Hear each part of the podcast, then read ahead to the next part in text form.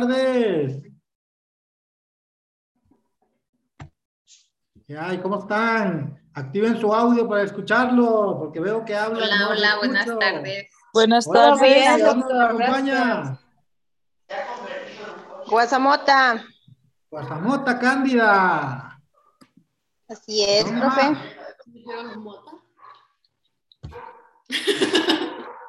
¿De dónde más, Jessy? ¿De dónde nos acompaña? De Michoacán, de Zitácuaro. Zitácuaro, Michoacán, la HH. Sí, las tres veces heroica.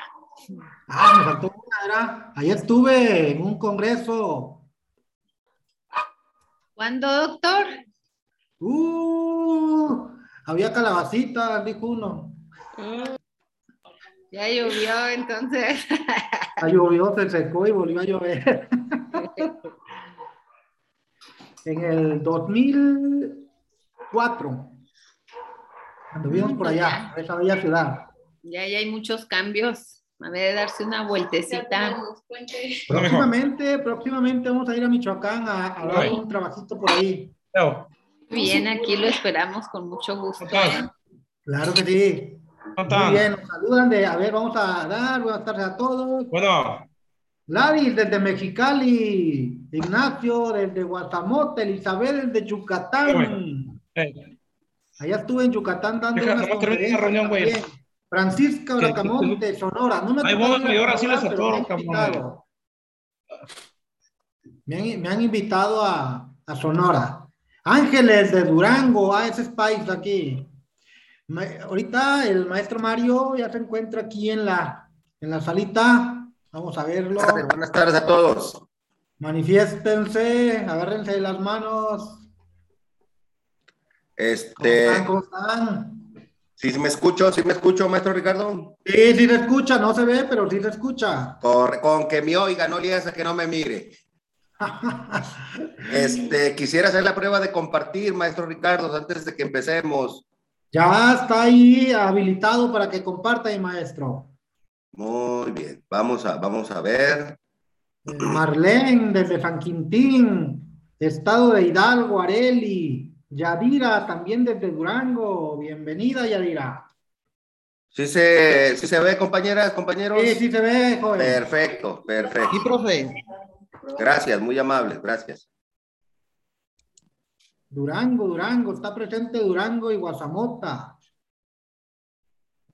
Tere, Guasam, válgame, se nos vino todo Guasamota para acá.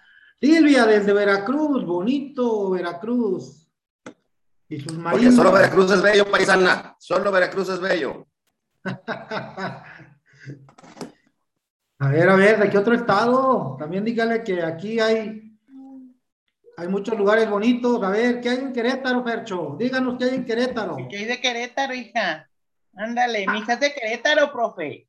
Vámonos, díganos qué hay bonito en Querétaro, aparte de las gorditas de Garibaldi. No, en Tequis, profe, váyase a Tequis. No se Ah, quiere ¿qué- regresar. Tequisquiapan, no tequesquitengo. Ah, bueno, para la próxima vamos para allá. Profe, nos vamos a la Sierra Gorda de. Querétaro. La Tierra Negra de Querétaro, donde está la No, cueva. la Sierra Gorda. ¿Cómo se llama esa La, cueva? la Sierra. Jalpan. Es, ahí está hermoso. Anda, si me dicen pateperro, dijo uno. Sí, pero la- ahí donde me dice usted la cueva está pegada a San Luis Potosí, pero acá tenemos este pues todo lo que son las misiones de Jalpan, está la anda de Matamoros, están varias, profe, y está muy bonito para la sierra y ahorita la han arreglado muchísimo. Bienvenida, qué bonito. Luego vamos a ir para en Nos vamos a Bernal, la Peña de Bernal, muy rico ahí, Así se es. comen unos helados en la placita bien ricos. Ujú. Tayoltita, Durango. Miren, ándale, los que no conocen Tayoltita es un municipio alejadísimo, una terracería de 8 o 9 horas. Que qué bárbaro. Vero, díganos qué hay bonito en Tayoltita, Chihuahua. Ahí se come. Allí en Tayolta se come el marisco más fresco, la carne más rica y las carnitas más sabrosas. Ah, no, las carnitas son en Michoacán. Ahí disculpe. Ah, Sí, sí, cierto. Sí, cierto, sí, cierto. Allá en, allá en Quiroga, en Quiroga. Quiroga, sí. Quiroga, muy cierto, Ah. donde están todas las artesanías a pie de carretera. Ajá. Madre. Tayoltita Sandimas.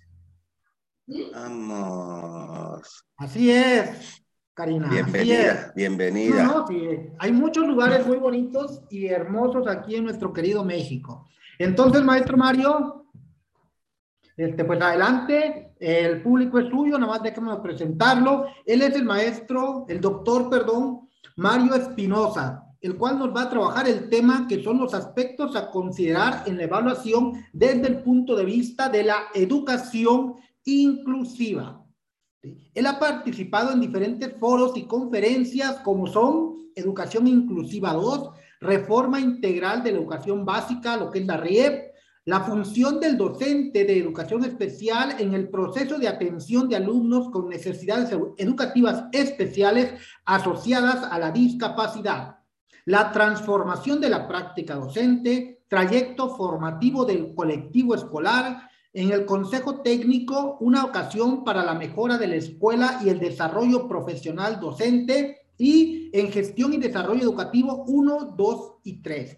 Se ha desempeñado también en escuelas públicas y en escuelas privadas como maestro de apoyo en primaria y secundaria, supervisor del, del módulo de educación inicial, asesor técnico pedagógico, asesor de tesis a nivel maestría y posgrado, docente investigador en media superior y superior, tallerista y coautor del diplomado Perfiles, Parámetros e Indicadores en la Evaluación Docente. Este es el perfil del doctor que tenemos ahora. Y doctor, lo dejo con los chicos, los dejo en buenas manos. Muchachos, muchachas, chicos, chicas, aprovechemos al máximo dudas, preguntas que tengamos, este, vamos planteándola para esclarecer en lo más que se pueda. Adelante, doctor Mario. Muchas gracias, muchas gracias, este, doctor Ricardo. Pues buenas tardes a todas, buenas tardes a todos.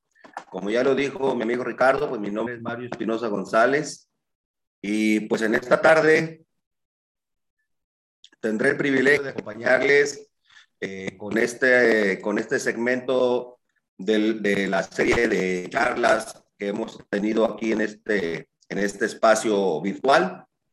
Esta ocasión me corresponde abordar algunos aspectos relativos a lo que es eh, la inclusión y eh, cómo se ve desde el proceso de evaluación docente tanto en la parte eh, de la promoción vertical, horizontal, como el ingreso. ¿Por qué generalizo? Porque, pues, simple y sencillamente, pues la inclusión eh, forma parte de la ley. En un principio, pues desde la Constitución mexicana, forma parte de aquellos elementos que norman eh, un segmento de la, de la ley para la carrera de las maestras y los maestros, se integra también en el documento perfil, parámetros e indicadores, que es el personificador, el personificador, el caracterizador de la figura docente, de la figura directiva, del apoyo técnico, de la figura de supervisión y por supuesto se integra también en el programa de estudios en el, desde en el programa 2011 e incluyendo también ahora el programa de aprendizajes clave. La inclusión, como ustedes saben, pues no es solamente el acto de tener a los estudiantes en el salón, no es solo el acto de ponerle una actividad diferenciada, sino que la inclusión está personificada desde la ley como un proceso de formación, en el caso de los docentes, como un proceso de formación de perfil de actuación, no solo de conocimientos, sino de actitudes. Entonces, Ciertamente, en los procesos de evaluación docente vigentes, incluyendo el que ya se acerca o el que ya inició, porque ya iniciamos con las citas y los registros en algunos casos para los compañeras y compañeros que participan en promoción vertical, pues este, ya inició el proceso 22-23 para aquellos que aspiran eh, a alguna promoción vertical e iniciará pronto ya también en estos días el, el proceso horizontal, el incremento de horas, y también el ingreso, porque no mencionarlo, el ingreso al servicio docente.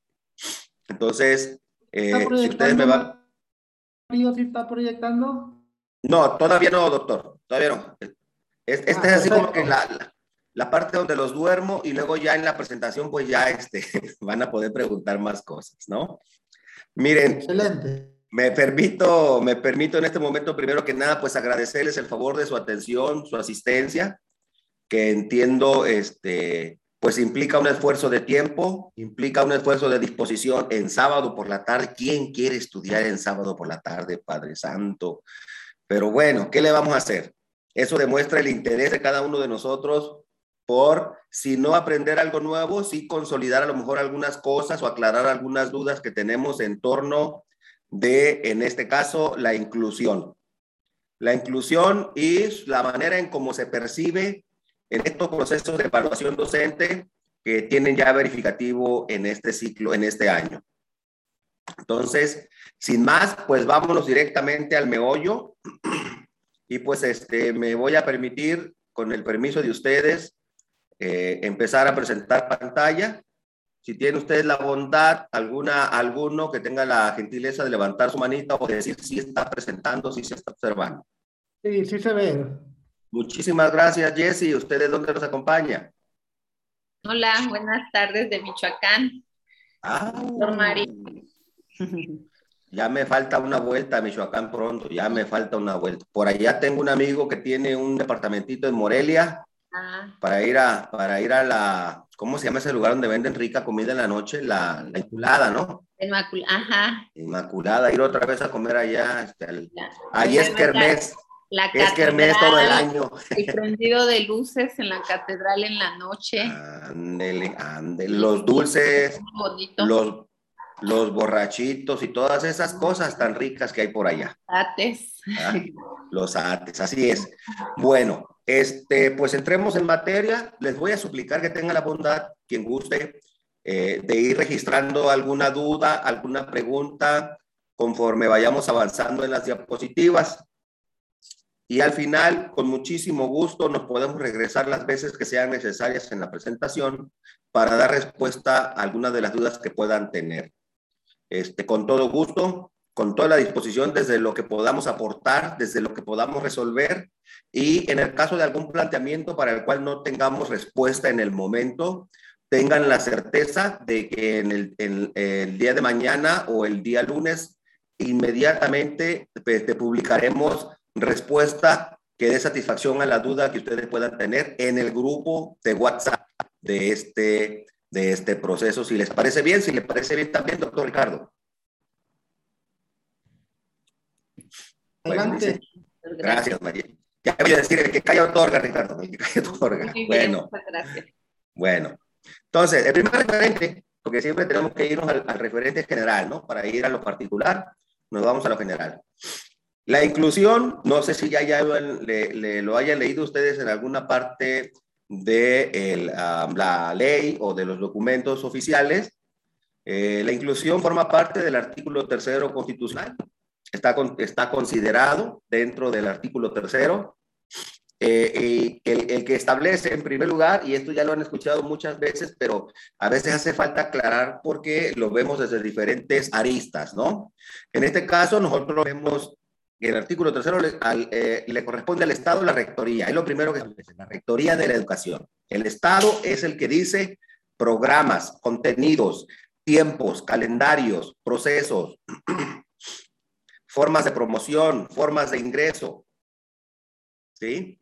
Al Estado le corresponde la, es la rectoría de la educación, es decir, todas las disposiciones que emanen en materia educativa, ya sea pública o privada, parten de los preceptos que dice el Estado.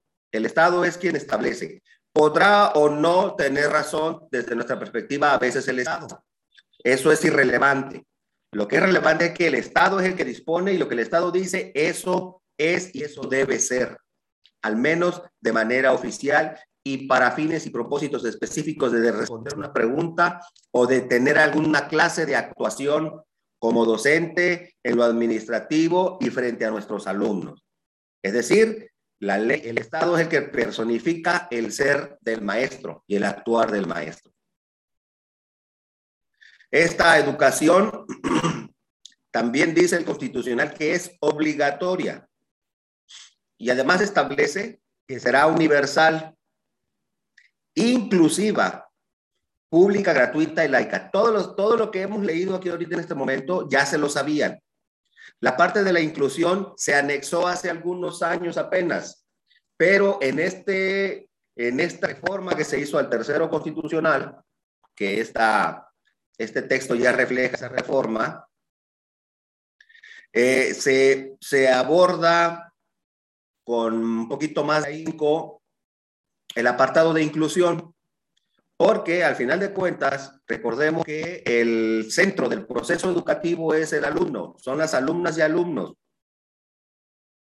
Entonces, el docente, para poder personificar legalmente a la inclusión educativa, debe poner a sus alumnos en el centro. Cualquier cosa que me pregunte la ley, cualquier cosa que me pregunte una autoridad, si me visita mi súper, si va y me hace una pregunta mi dire o mi jefe de sector, siempre tengo que responder pensando en que los alumnos son el centro del proceso educativo, no yo, no mi planeación. Mi planeación gira en torno del alumno y eso implica de manera muy general, ahorita vamos a ir especificando más, que la educación está siendo inclusiva. Cuando yo pongo en el centro a mi alumno, porque también existe este, ¿cómo podemos decirle? Pues este pensamiento generalizado, todavía desafortunadamente, de que la inclusión es una parte de la educación separada que solo es para alumnos que tienen alguna discapacidad, que tienen algún problema de aprendizaje, tienen algún problema de desplazamiento o de comunicación. Y no es así, porque la inclusión en el sentido legal está pensada en todas las particularidades de mis alumnos. Quiere decir que todos mis alumnos son sujetos de inclusión. Todos mis maestros también son sujetos de inclusión, porque aunque todos escuchan en este momento la misma información, las mismas palabras que yo estoy diciendo, cada una y cada uno de ustedes los está procesando de manera diferente. Los está procesando según su estilo de aprender, según su estilo de conocer, según sus experiencias personales y según su propia forma de concebir las cosas. Así nuestros alumnos. Por eso incluso es muy común cuando vemos en el salón o escuchamos en el salón alumnos que dicen, es que no entendí. Y tenemos niños que dicen, ay, está bien fácil, ¿cómo estás tonto? Aunque suene peyorativo, me disculpo por la, por la expresión inapropiada, pero ese es mucho, los que estamos en salón de clases escuchamos mucho a los niños a veces todavía decirse de esa manera eh, eh, y siento muy amable, ¿verdad? En la expresión. Pero sí, y también nosotros, profe, y si me lo mandan una diapositiva mejor, profe, y si me manda el texto, profe, y si me manda el libro mejor, profe, a ver, pero mejor platíquemelo. Yo le entiendo mejor si me platica. Así entre nosotros mismos hacemos esas expresiones. ¿Por qué? Porque nosotros como adultos también tenemos estilos y formas de aprender. Entonces, por eso cuando diseñamos, cuando se diseña este proceso de, charlas, de, conversaciones, de, exposiciones, pues se piensa no solo en grabar el video, porque habrá quien dice, bueno, lo escuché, lo entendí en el primer momento, pero yo necesito volverlo a escuchar. ¿no? Pero también enviamos la presentación en PowerPoint de este proceso. Y también aclaramos dudas por escrito en el grupo. ¿Por qué? Porque todos aprendemos de la misma forma. Entonces habrá quien, quien con el puro video comprenda lo que se está diciendo y le caiga y le vaya resolviendo dudas, pero habrá quien necesite ver la presentación después mejor para que le caiga más el 20. Habrá quien necesite ver la presentación completa en video y volverla a consultar en el Face de la página de, la, de la organización, del organismo, de la institución.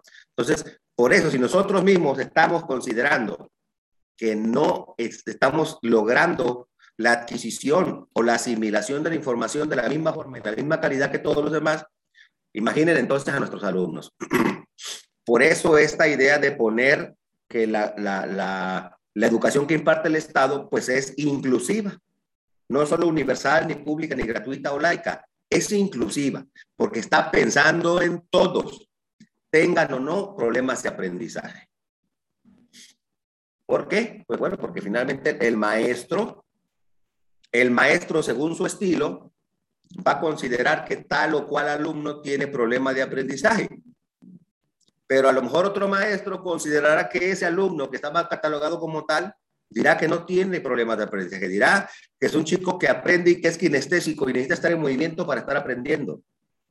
y verá que el que tiene problemas de aprendizaje, a lo mejor en su percepción, es aquel que nada más está sentado escribiendo. Entonces, también los estilos docentes pueden generar en algún momento eh, esta, esta eh, etiqueta de decir que un alumno tiene o no problemas de aprendizaje. Depende mucho del estilo del docente. Por eso insisto en que el maestro, con fines específicos de atender lo que dice la ley, pues debe de entender que eh, la ley es una sola y que abarca a todos. Por eso el maestro debe ver a todos los alumnos como sujetos de inclusión, porque todos requieren o todos poseen diferentes estilos y formas de aprender. Muy bien. Dice también eh, en esta diapositiva, como les, que el artículo tercero establece que la educación que imparte el Estado contribuirá a la mejor convivencia humana. Cualquier pregunta que a mí se me haga en el examen tiene que, si la respuesta me lo pide y forma parte de las opciones, tiene que estar dirigida a que las respuestas, las opciones, las soluciones se orientan, dependiendo de la situación, a garantizar una mejor convivencia en la escuela. ¿Cómo hacemos operativa esa parte? Con el Programa Nacional de Convivencia Escolar, con la Ley de Protección a los Menores. Ahí se hace garantizado, o se supone que ahí se tiene que garantizar esta, esta contribución de la educación a la convivencia humana, para fortalecer el aprecio y respeto por la naturaleza. Tenemos materias, asignaturas, ¿qué tenemos? Ciencias naturales, tenemos ciencias, ¿cómo se llaman en primaria las asignaturas de, que refieren a ciencias naturales? Ciencias naturales, ¿no? Conocimiento del medio. Conocimiento del medio. ¿Sí? A la diversidad cultural. Hay contenidos y temas específicos en el programa que hablan sobre diversidad cultural. Diversidad cultural no es solamente las personas de pueblos originarios o personas indígenas. No, diversidad cultural somos todos, todos nosotros, todos los mexicanos, en el caso específico que atañe a este artículo tercero constitucional. Si usted, maestro mestizo, va a trabajar a una comunidad indígena, usted es parte de la diversidad cultural. Si un niño de eh, pueblo originario o de pueblo indígena viene a la ciudad o a un contexto mestizo, él será parte de la diversidad cultural. Entonces, también esa es otra cuestión que tiene que irnos entrando poco a poco en la forma de concebir al artículo tercero y las implicaciones que tiene no solo dentro del programa escolar, sino también en la manera en cómo un maestro se tiene que conducir en el aula y en la escuela, pensando que todos somos diversos, porque no somos iguales. Cada ser humano es como una huella digital. ¿Hay dos huellas digitales iguales? Claro que no. Tampoco hay dos personas iguales. Podremos parecernos, pero jamás seremos iguales. Atiende a la dignidad de la persona, a la integridad de las familias, la convicción del interés general de la sociedad, del interés general de la sociedad, tengan o no tengan razón, estén o no en lo correcto, es respetar el interés general de la sociedad a los ideales de fraternidad e igualdad de derechos a todos, es decir, todos somos iguales en el sentido de que merecemos oportunidades, de que debemos ser tratados con respeto, evitando los privilegios de raza, de religión, de grupos, de sexos o de individuos. Entonces, seguramente en otro sexenio esta ley o este artículo va a volver a ser modificado. Es, es uno de los artículos más manoseados, lamentablemente, en la historia de nuestro país, en la historia de nuestra constitución, pues responde también a intereses de grupo según el sexenio. En este caso particular, dice, en lo abarcativo que es el artículo tercero, que debe considerar la educación que imparte el Estado todos estos aspectos. Entonces yo como maestro debo respetar la integridad de las familias, la dignidad de los padres y de los alumnos. Y cuando digo la dignidad de los alumnos, es decir, no puedo regañarlos, no puedo evidenciarlos, no debo gritarles, no debo llamarles la atención de manera peyorativa. O sea, todo eso que a veces hacemos por costumbre, pero que no debe ser. Y que como está puesto aquí en la Constitución, habrá planteamientos en el examen con mucha seguridad que habrán de considerar este tipo de, de aspectos y uno como, como persona que responde el examen debe siempre pensar ¿sí? Incluso cuando respondamos el, el cuestionario abierto que se hace para promoción vertical y horizontal, este, pensar en que este es el referente principal para la constitución de todo el programa, el plan de estudios, la, ley de los maestras y los maestros, de la carrera de las maestras y los maestros, para lo, el documento de perfiles profesionales, para el programa. Este es el, este, este parrafito, por muy pequeño que parezca, es el referente. Son las líneas que están marcando todo lo que debe hacerse y cómo debe de concebirse a la educación en México. Bien. El siguiente apartado hace referencia al programa de estudios. Dice también en el artículo tercero que el plan y programa de estudios será equitativo, respondiendo al principio de equidad que establece que lo que necesita, lo que requiere cada uno, lo que requiere cada escuela, lo que requiere cada región. Recuerdo todavía hace algunos años que eh, había programas y de repente las escuelas se peleaban por tener las mismas computadoras que otras escuelas. No, es que porque a tal escuela se le da esto y a estas escuelas no. En teoría, se tiene que hacer una especie de diagnóstico. Este diagnóstico va a permitir que se tomen decisiones, que se propongan líneas, líneas de acción para ejercer, eh, ya sea presupuesto, gasto, lo que sea. Y, y el plan, dice en el artículo tercero, que el plan debe responder a eh, un enfoque equitativo. Es decir, que lo que necesite cada escuela, lo que requiera cada región, porque no todas requieren lo mismo. Recuerden que somos un país multicultural que busca el desarrollo equitativo entre la interculturalidad. Bien, será equitativo para lo cual el Estado implementará medidas que favorezcan el ejercicio pleno del derecho a la educación de las personas. Ante todo, las personas tienen derecho a la educación. Ese es su principal derecho. Si el niño no me cumple, si el niño se porta mal, si el niño golpeó, si el niño se peleó, lo último que yo puedo hacer o que yo debo hacer es quitarle, aunque sea temporalmente, ese derecho a la educación. La suspensión de clases es quitarle a los niños derecho a la educación. Desde ese momento nosotros estamos rompiendo la ley el sancionarlo, sacándolo del salón, retirándolo del aula, mandándolo a trabajo social y que no esté. todo eso son sanciones que no deben realizarse en la escuela porque son inhibitorias del derecho a la educación que tienen las personas. ¿Sí? Pero además, las medidas que implementa el Estado también deben combatir las desigualdades socioeconómicas, regionales, y de género en el acceso, tránsito y permanencia, porque el artículo tercero también debe garantizar o garantiza el tránsito, acceso, tránsito y permanencia en los servicios. Es decir, que la escuela tiene que buscar los medios, la escuela como sistema educativo nacional, personificado por sus maestros, por supuesto, directores y maestros, siempre tiene que buscar los medios de garantizar el acceso de los chicos a la educación, no necesariamente dentro de la escuela, porque como estamos viéndolo ahora, los niños siguen, están teniendo acceso, están transitando y están teniendo permanencia, a pesar de que no están dentro de las aulas necesariamente todo el tiempo. Habrá escuelas que ya tienen a todos los niños en el salón. La mayoría en el país que tiene niños en las escuelas está teniendo un sistema híbrido.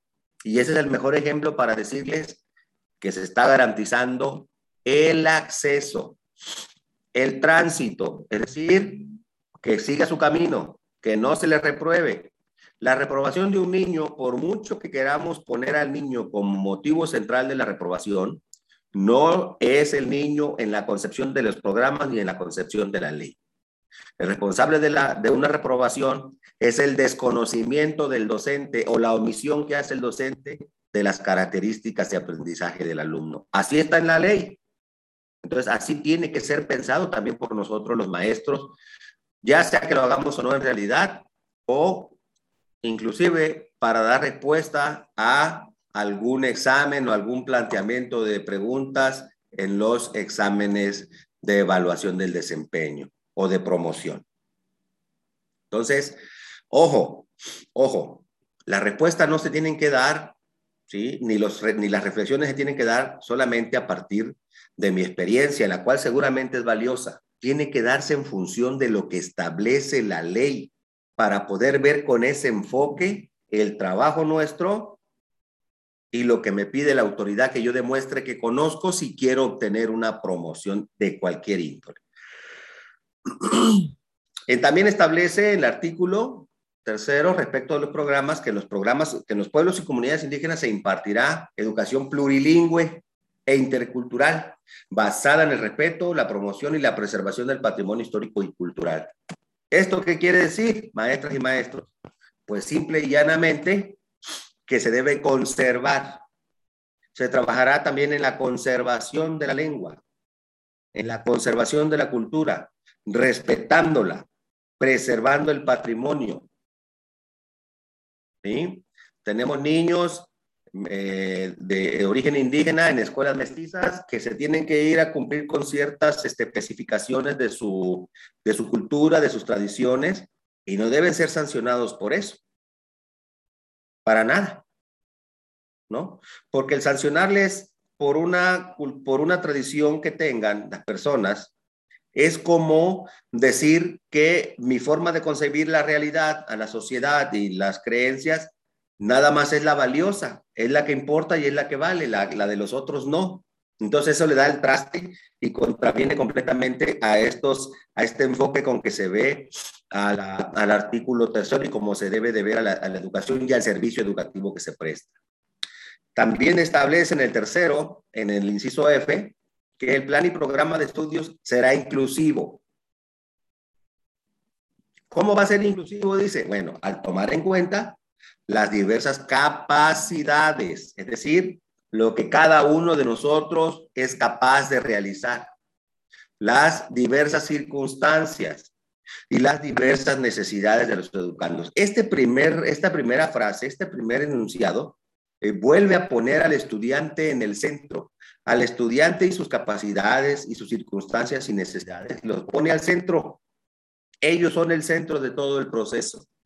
Y no se trata Ahora sí que, este, por si pudiera haber la cuestión, ¿no? Oye, pues tengo que planear para cada niño. No, no hay que planear para cada niño. Hay que adecuarse, incluso sobre la misma marcha de la clase. y yo a mí me gusta mucho retomar este ejemplo. Hay niños que hablan muy bien, que desde pequeños se caracterizan por ser muy buenos para exponer, ¿no? Y tenemos, tenemos esos niños en la escuela siempre, ¿no? A lo mejor nosotros mismos fuimos la clase de niño que, le, que es bueno para hablar, o fuimos el niño que siempre, o la niña que siempre nos elegían para leer. O fuimos el niño que siempre nos tocaba hacer el dibujo de la exposición. O hacer la diapositiva en la prepa. O hacer las presentaciones. O mandar las ligas. Somos ese niño. Tenemos niñas y niños. Somos esas niñas y niños. Y tenemos capacidades, circunstancias y necesidades distintas, igual que nuestros alumnos. Establece el siguiente enunciado que esto debe hacerse con base en el principio de accesibilidad. Y con base en ese principio se realizarán ajustes razonables. Ajustes, no planeaciones nuevas. Ajustes, no adecuaciones. Las adecuaciones implican un, una, un rasgo, una necesidad de aprendizaje más severa, más notable. Los ajustes Solo tienen mucho, se, relacionan más con eh, las distintas características y formas de trabajar de los niños en el salón. Y también dice, se implementarán medidas específicas con el objetivo de eliminar barreras. Ojo, no dice de eliminar la discapacidad, ¿eh? Dice eliminar barreras para el aprendizaje y la participación. Si tienen la bondad, levante la mano o levante su manita, ¿verdad? aquel que haya escuchado alguna vez del eh, eh, índice de inclusión o que haya contestado un cuestionario que se llama Index o Índice de Inclusión de Thomas Wood y Mel Einskow. ¿No? Bueno, ese, ese es el referente que se maneja actualmente para establecer eh, la caracterización de las barreras para el aprendizaje. Ya no les llaman problemas de aprendizaje, les llaman barreras. Y ustedes saben que una barrera, pues, se tiene que brincar. Así de simple. Se tiene que eliminar, se tiene que brincar, se tiene que hacer un lado, se tiene que eliminar específicamente.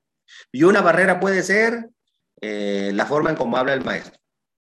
Una barrera para el aprendizaje puede ser este, la debilidad visual de un niño. Una barrera para el aprendizaje puede ser la iluminación del aula. Una barrera para el aprendizaje puede ser el uso, la obligación del uso del mismo material para todos. Una barrera para el aprendizaje puede ser la asignación de la misma tarea para todos sin permitirle al niño presentar un rendimiento, presentar una opinión, presentar un trabajo desde su forma de hacerlo. Es una barrera. Una barrera puede ser la metodología docente. Todo eso son barreras en la concepción oficial actual. A lo mejor cuando se vaya Andrés Manuel López Obrador, el que venga va a poner otro tipo de barreras, ¿no? O va a eliminarlo de las barreras y va a regresar a discapacidad. No sabemos. Pero lo que está vigente es ese término. Entonces, en ese sentido, en ese sentido, en la Constitución y en el programa se ve a la inclusión como la acción de eliminar barreras para el aprendizaje y la participación. No solo para el aprendizaje, para la participación también. Entonces hay que eliminar barreras para participación. A ver, fulanito, este, dígame qué entendió del tema. Incluso desde, desde ese mismo planteamiento nosotros debemos entender qué estamos preguntando. Yo diría, Gladys, ¿qué has entendido hasta ahorita del enfoque del artículo tercero constitucional? Y Gladys me va a responder lo que ella entendió. Ah, pero como lo que ella entendió no es lo que yo quiero escuchar, entonces yo digo, no, tú estás mal, estás equivocada, esa no es la respuesta correcta. Entonces yo ahí cometo dos errores garrafales inmediatamente. Uno, lo pongo en evidencia, lo avergüenzo, es decir, daño su dignidad, y dos, ni siquiera puse atención a la pregunta que le hice. Porque cuando tú preguntas, ¿qué entendiste? Tienes que estar abierto para escuchar cualquier cantidad, aunque sean sandeces, como dice mi tío. Porque tú estás preguntando de manera abierta. Tú no le estás preguntando cuánto es dos más dos. ¿Sí? Tú le estás preguntando qué piensas. ¿Tú qué opinas? Y una opinión es abierta. No tiene respuestas exactas. Entonces, muchos maestros esperan que el, que el niño de la respuesta que, uno como adulto espera que reciba. Entonces ahí también estamos demostrando que no conocemos sobre el desarrollo del niño, no conocemos sobre el desarrollo humano y no sabemos que esa edad primaria, preescolar o secundaria o prepa, porque también ya forma parte de la educación obligatoria, existen diferentes concepciones de la realidad. Entonces habrá un niño que ve en un caballo un pony y habrá un niño que ve en un caballo un unicornio y habrá un niño que ve a un joven, que ve en un caballo a un Pegaso. ¿Sí? Son diferentes concepciones de la misma realidad. Es lo mismo con los chicos. Entonces, lo que quiere la ley, lo que quiere el programa es que tú consideres antes de sancionar, que consideres que el niño te puede dar diferentes respuestas, el joven te, debe, te puede dar diferentes respuestas cuando tú el planteamiento lo haces abierto. Y que deberías de saber eso si cumplieras con la parte del, del, artículo que establece que tú debes saber sobre las necesidades y características de aprendizaje de tus alumnos, porque se supone que él está en el centro. Entonces, todas las preguntas que me hagan en el examen sobre este asunto, el niño está en el centro. Tengo que pensar en el interés del niño, no en lo que yo desde mi experiencia, insisto, aunque muy valiosa, debo, debo, debo tener. No, es pensar en el alumno porque Él está en el centro. ¿Sí? Continúo. Continúo. perdón.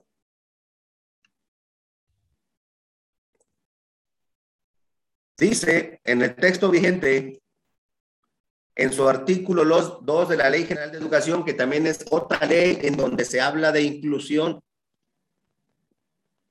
y estas frases sí les recomiendo que las lean bien, bien leídas, porque posiblemente les puedan preguntar sobre qué apartado o sobre algún apartado de la Ley General de Educación que refiere a la inclusión.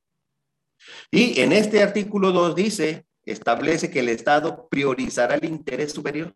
O sea, una vez más, una vez más, se habla del niño en el centro y del interés superior de niñas y niños, adolescentes y jóvenes en el ejercicio de su derecho a la educación. Y para tal efecto, garantizará el desarrollo de programas y políticas públicas que hagan efectivo ese principio. Ninguna ley, ninguna ley en este país, en los estados, puede contravenir a lo que estipula la Constitución Política de los Estados Unidos Mexicanos.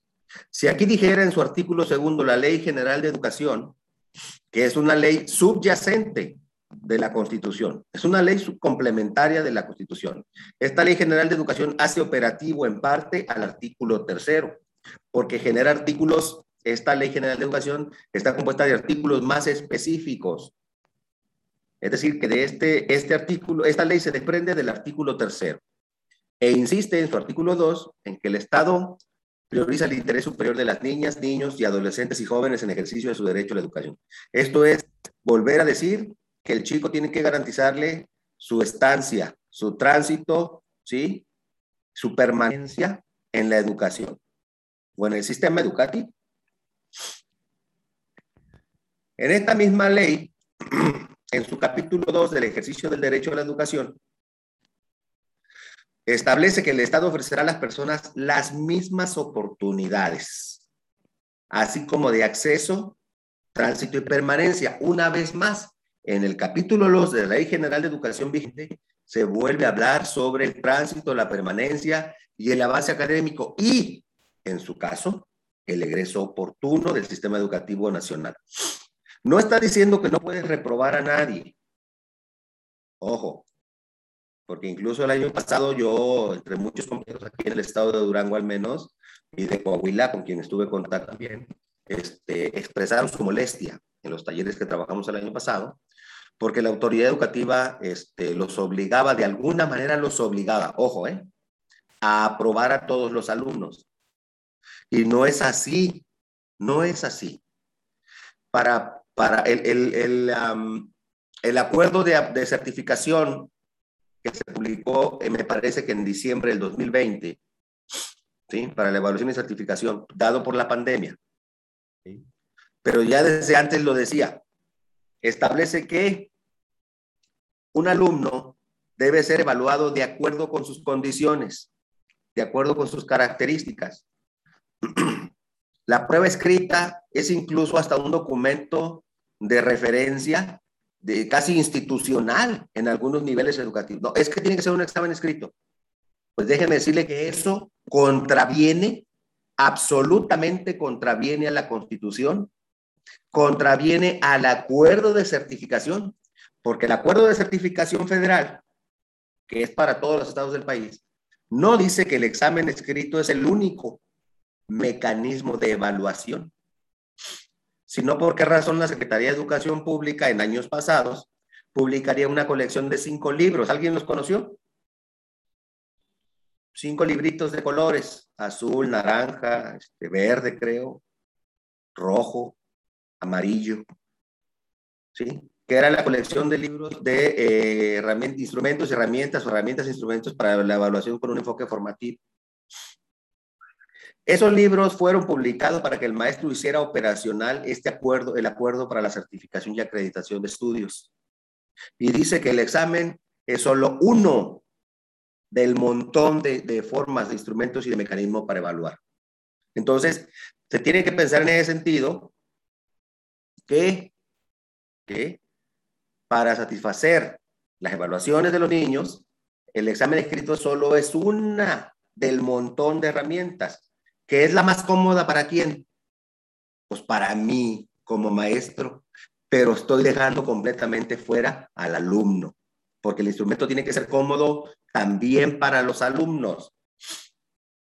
¿Qué, qué nos decían en la prepa? No sé si se acuerden. Mañana hay examen oral. Ah, su mecha, todos a temblar. ¿Qué me dirá a preguntar el profe? Y todos evaluarse con examen oral, ¿no? Entonces entendíamos nosotros los maestros que no, es que los tengo que evaluar a todos igual. Nadie tiene privilegios, ¿no? entonces, se nos hacía muy complejo pensar en formas variadas de evaluación. Yo les diría, solo volteenle la moneda. A ustedes, ¿cómo les gusta que los evalúen?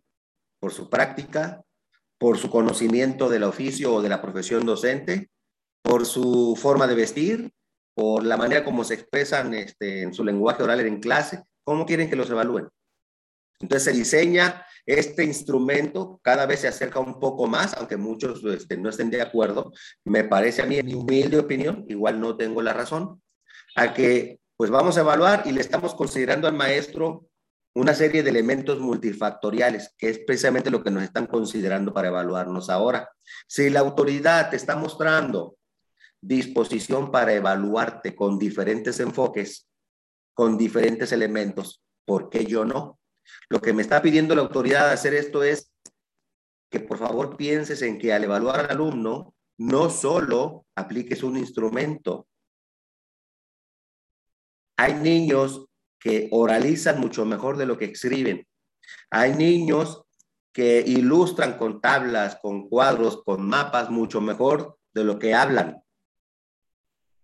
Y son estilos de los chicos. Por eso eso es el, permitirse esta flexibilidad de considerar esto permite coincidir con este capítulo 2 del ejercicio del derecho a la educación, pues permite garantizar el avance académico del alumno, es decir, que le permitas al alumno que te muestre, que te explique lo que él ha aprendido, lo que él ha razonado, desde la manera en cómo él puede hacerlo, no solo en la manera en cómo tú crees que debe de hacerse. Por eso hay un apartado en el programa de estudios que habla sobre sugerencias didácticas para la evaluación, sugerencias didácticas para la organización de los grupos. Hay apartados que así se llaman. Hay que revisarlos para que vean cómo el mismo programa te dice que tú puedes organizar los grupos de diferentes maneras y que los puedes evaluar de muchas formas. La ley te lo dice, el programa te lo dice, pero nos, nos casamos con la obligatoriedad del examen escrito y creemos que eso es lo que dice la ley, pero la ley no dice eso. Esto lo dice mi súper o mi jefe de sector, porque él tiene su vendimia de copias, ¿verdad? Él vende sus copias de examen cada trimestre, cada bimestre.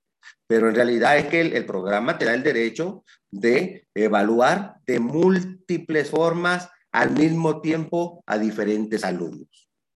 Bueno, también en su artículo sexto, la ley general establece que todas las personas habitantes del país deben cursar escuela primaria, secundaria y media superior. Ya ahí estamos haciendo obligatorio hasta la media superior.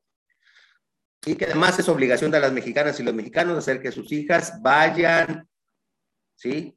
Menores de 18, vayan a las escuelas para recibir la educación obligatoria en los términos que establezca la ley. Hasta hace, cuando esto, cuando este artículo se publicó, recuerdo que hubo incluso un debate tremendo en la política, porque algunas regiones, algunas instituciones de educación superior, aparentemente las organizaciones de padres de familia, no querían verse obligados por la ley a que sus hijos recibieran esa educación obligatoria, que sus hijos realizaran o vieran en el programa este, temas de sexo, temas de sexualidad. ¿No? Y recuerdo que interpusieron hasta una especie de de demanda o de, ¿cómo se llama? Inconsistencia constitucional o algo así, por esta cuestión. Entonces, no les están obligando a nadie.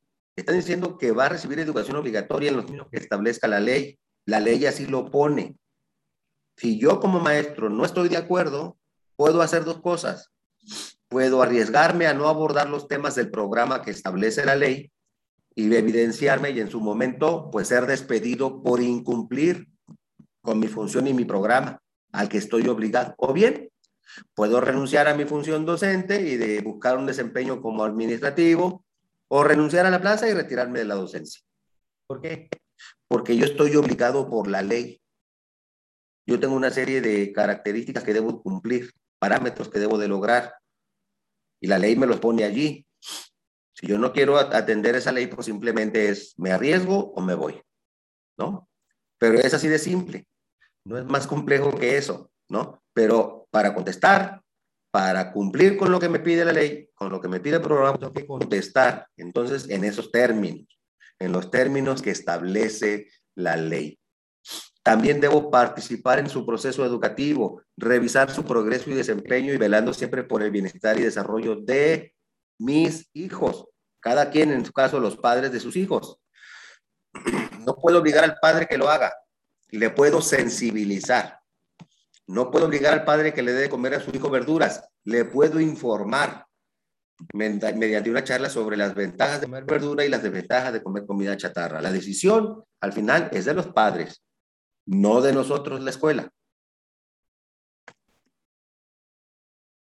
También establece en su artículo 7, que eh, donde establece que igual, una vez más, le corresponde al Estado la Rectoría de Educación, eh, que debe ser inclusiva. En el artículo 7 de la Ley General dice que la, que la educación tiene que ser inclusiva, que elimina toda forma de discriminación y exclusión, así como las demás condiciones estructurales que se convierten en barreras para el aprendizaje y la participación, por lo que A, atiende las capacidades, las circunstancias y las necesidades, estilos y ritmos de los educandos, elimina todas las barreras o elimina las barreras de aprendizaje y participación, provee de recursos técnicos, pedagógicos y materiales y establece, ojo, porque hubo quien decía, muchos compañeros de educación especial tenían miedo de que desapareciéramos como sistema o como nivel, o como maestros, o como figura legal, o como clave docente. Establece la educación especial disponible para todos los niveles. O sea, no desaparecemos, nos, nos vamos a incluir en las escuelas de manera más cercana. ¿Por qué? Porque vamos a ser factor de asesoría para la toma de decisiones, para la valoración de estudiantes, para la asignación, para la aclaración y capacitación de maestros que, que tengan dudas sobre estos temas. Porque sí hay muchas en las escuelas. Lo, que pasa es que también, pues hay esta, hay esta barrera, ¿no? No cerrazón, hay esta barrera actitudinal que, tiene, que se tiene todavía en muchas escuelas que inhibe, ¿sí? La participación del docente de apoyo pero está establecido también su participación ahí desde la Ley General de Educación, desde el concepto mismo de inclusión, no solamente el maestro como participante de inclusión, el maestro de especial, sino como coadyuvante del maestro frente a grupo para atender las características y las necesidades de aprendizaje y los ritmos de aprendizaje de mis alumnos. En el capítulo tercero, que habla de la equidad y la excelencia educativa, pues dice el artículo octavo que el Estado está obligado a prestar servicios educativos de equidad y excelencia, que literalmente se retoma esa, este enunciado del artículo tercero constitucional aquí en este artículo octavo de la Ley General de Educación. Y que habla sobre las medidas que adopte para tal efecto estarán dirigidas de manera prioritaria a quienes pertenezcan a grupos y regiones con mayor rezago. Ojo, dice que en los estados, que en los estados se va a priorizar, ¿sí? grupos y regiones con mayor rezago, dispersos o que enfrentan situaciones de vulnerabilidad, ¿sí?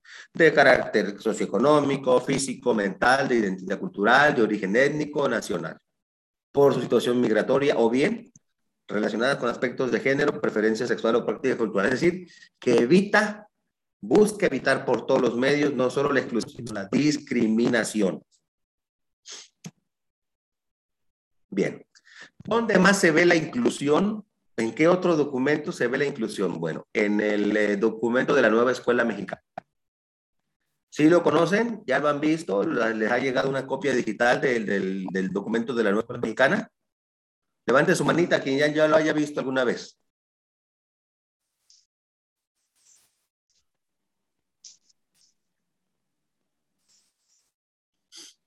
Si alguien no lo ha visto, muchísimo gusto se los vamos a compartir en el grupo. El documento normativo de la nueva escuela mexicana, que por supuesto tiene los colores institucionales este, en color vino tinto, ¿no? Por ahí lo vamos a compartir, doctor Ricardo, por favor, también el documento de la nueva escuela mexicana con en el grupo de los compañeros que están participando.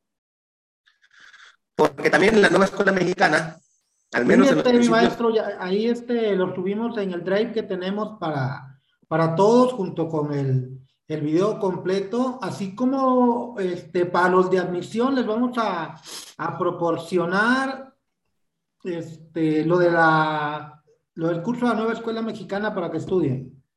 Correcto. Gracias, gracias, doctor. Pues bueno, también en la escuela mexicana, en el, en el manual, en el libro de la nueva escuela mexicana se habla sobre la inclusión. Bueno, ¿en qué, en qué, en qué forma? Permítanme tantito. Bueno, en el, en el libro, en el manual de la nueva escuela mexicana, refiere ¿sí? el derecho, la educación responsable de educación de los 0 hasta los 23. ¿Por qué hasta los 23 años?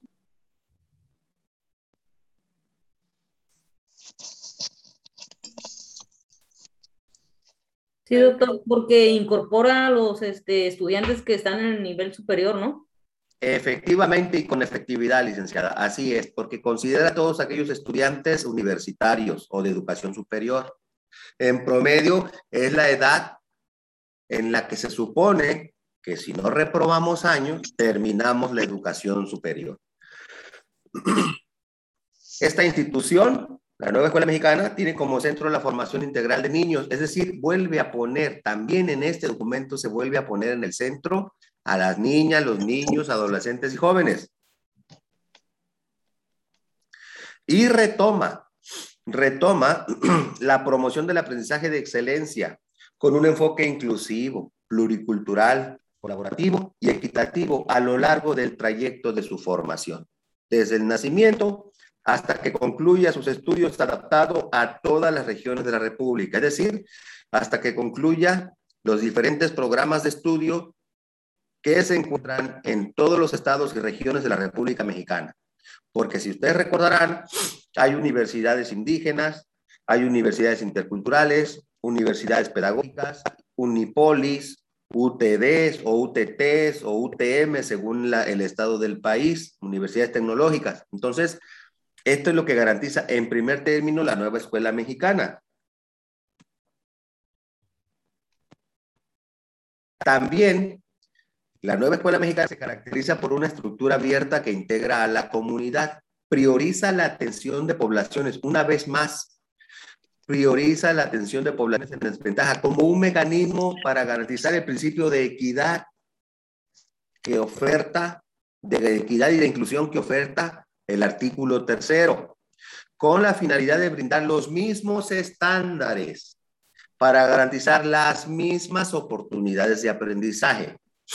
Ojo, garantizar las mismas oportunidades de aprendizaje no necesariamente garantizar oportunidades iguales, sino garantizar oportunidades también para que aprendan todas y todos los mexicanos, no para garantizar que yo dé mi clase, no para garantizar que yo realice las actividades de mi planeación, no, para garantizar oportunidades de aprendizaje de los que están en el centro del proceso educativo, que son precisamente los alumnos. Un siguiente documento que refiere o que habla sobre la inclusión y cómo es concebida y cómo es vista eh, este, para estos procesos de evaluación, pues es el documento de perfiles profesionales. ¿Ya conocen los perfiles profesionales de este año? Seguramente se parecen muchísimo a los del año pasado. Y seguramente son casi iguales, pero no creo que estén exactamente iguales. Cada año los perfiles profesionales, cuando, cuando se publican, cuando se editan, les cambian algunos términos, les cambian algunas palabras. Y, y hay compañeras y compañeros que, que este, han estudiado incluso los que era el documento que era antes eh, perfil, parámetros e indicadores, que porque dice que le entienden más al de perfiles profesionales. Yo les digo, pues están muy mal.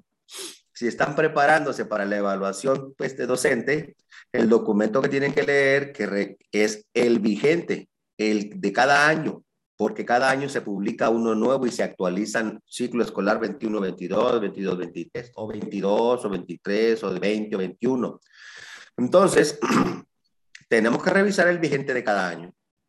Y en el dominio 2 de perfiles profesionales, docentes, ¿sí? Porque también hay, a lo mejor aquí hay directores que quieren ser supervisores, o, o subdirectores que quieren ser directores, o apoyos técnicos que quieren ser subdirectores, ¿no? Entonces, o docentes que quieren ganar más con su misma plaza, que también hay. ¿no? Entonces yo, como docente, yo voy a revisar el documento actualizado y solamente voy a revisar el apartado que refiere la función que yo quiero desempeñar. Los chicos que van a presentar para el ingreso van a leer perfil profesional de los docentes, porque en el mismo documento vienen todas las figuras. Bueno, en los perfiles profesionales docentes, regularmente están en los mismos dominios, este, tanto en la función de directiva y de supervisión y de apoyo técnico. En el dominio 2 habla de un maestro que conoce a sus alumnos. En años pasados hablaba del dominio 1, un maestro que conoce a sus alumnos. Decía el dominio 1, que sabe cómo aprenden y lo que necesitan aprender. Bueno, en estos perfiles profesionales se refiere hasta en el dominio de un maestro, una maestra, un maestro que conoce a sus alumnos para brindarles una atención educativa con inclusión y equidad y excelencia. Es decir, hay un dominio en los perfiles profesionales que habla específicamente de inclusión y que caracteriza, ojo, cuando a mí me pregunten en el examen, ¿cómo debo ser yo? ¿Cómo debo concebir al chico? ¿Cómo debo de percibirlo para incluirlo? Lo primero que tengo que hacer es conocerlo, como dice el 2.1. Conocer a mis alumnos para que mi función, mi, mi trabajo docente sea pertinente, sea contextualizado. Si el perfil profesional, que es el documento oficial de este país para decir cómo debe ser el maestro este, inclusivo, me dice que debo contextualizar, Quiere decir que yo en mi planeación y en mis actividades y en mis materiales y en mis tareas debo considerar el contexto en donde estoy ubicado y el contexto de mis alumnos. Una tarea, un trabajo de reforzamiento debe ser una, una confirmación de lo aprendido en clase, no un estrés para los padres de familia. No, pues es más fácil, yo les voy a mandar un cuadernillo, el que lo imprima el que quiera y el que no, pues me vale. No, no, no, no, no. Por eso uno le pregunta a los padres de familia, por eso haces un diagnóstico grupal al inicio del ciclo escolar y les preguntas a los padres dónde están, cómo están, qué tienen, con qué cuentan, cómo se les hace mejor trabajar. Conocí un, el caso de una maestra, a ella no me lo platicaron, que a los chicos de la secundaria, de una secundaria bien pobrecita, les pedía como trabajo de fin de año que, que imprimieran una historieta, que la hicieran y la imprimieran a colores, porque así se ve más bonito. Y es real, ¿eh? Es real. Para la gente que está en Durango, a lo mejor se escuchó hablar de ese caso o ha escuchado hablar de ese caso. Entonces, ¿cómo le voy a pedir yo a mis alumnos? ¿Cómo? O sea, eh, vean el nivel de omisión, de necedad, de desconocimiento, ¿sí? De esta persona, Para, como para exigir a los chicos que impriman algo a costa del ingreso de, un dinero que a lo mejor pueden usar para comerse algo ellos este, en el día. Porque se trata, insisto, se trata de una escuela localizada en una colonia de alta marginación. Entonces, eso para nada, para nada, para nada personifica un maestro inclusivo, al contrario, un maestro exclusivo, discriminatorio, omiso, ¿no? Que raya en la sanción administrativa.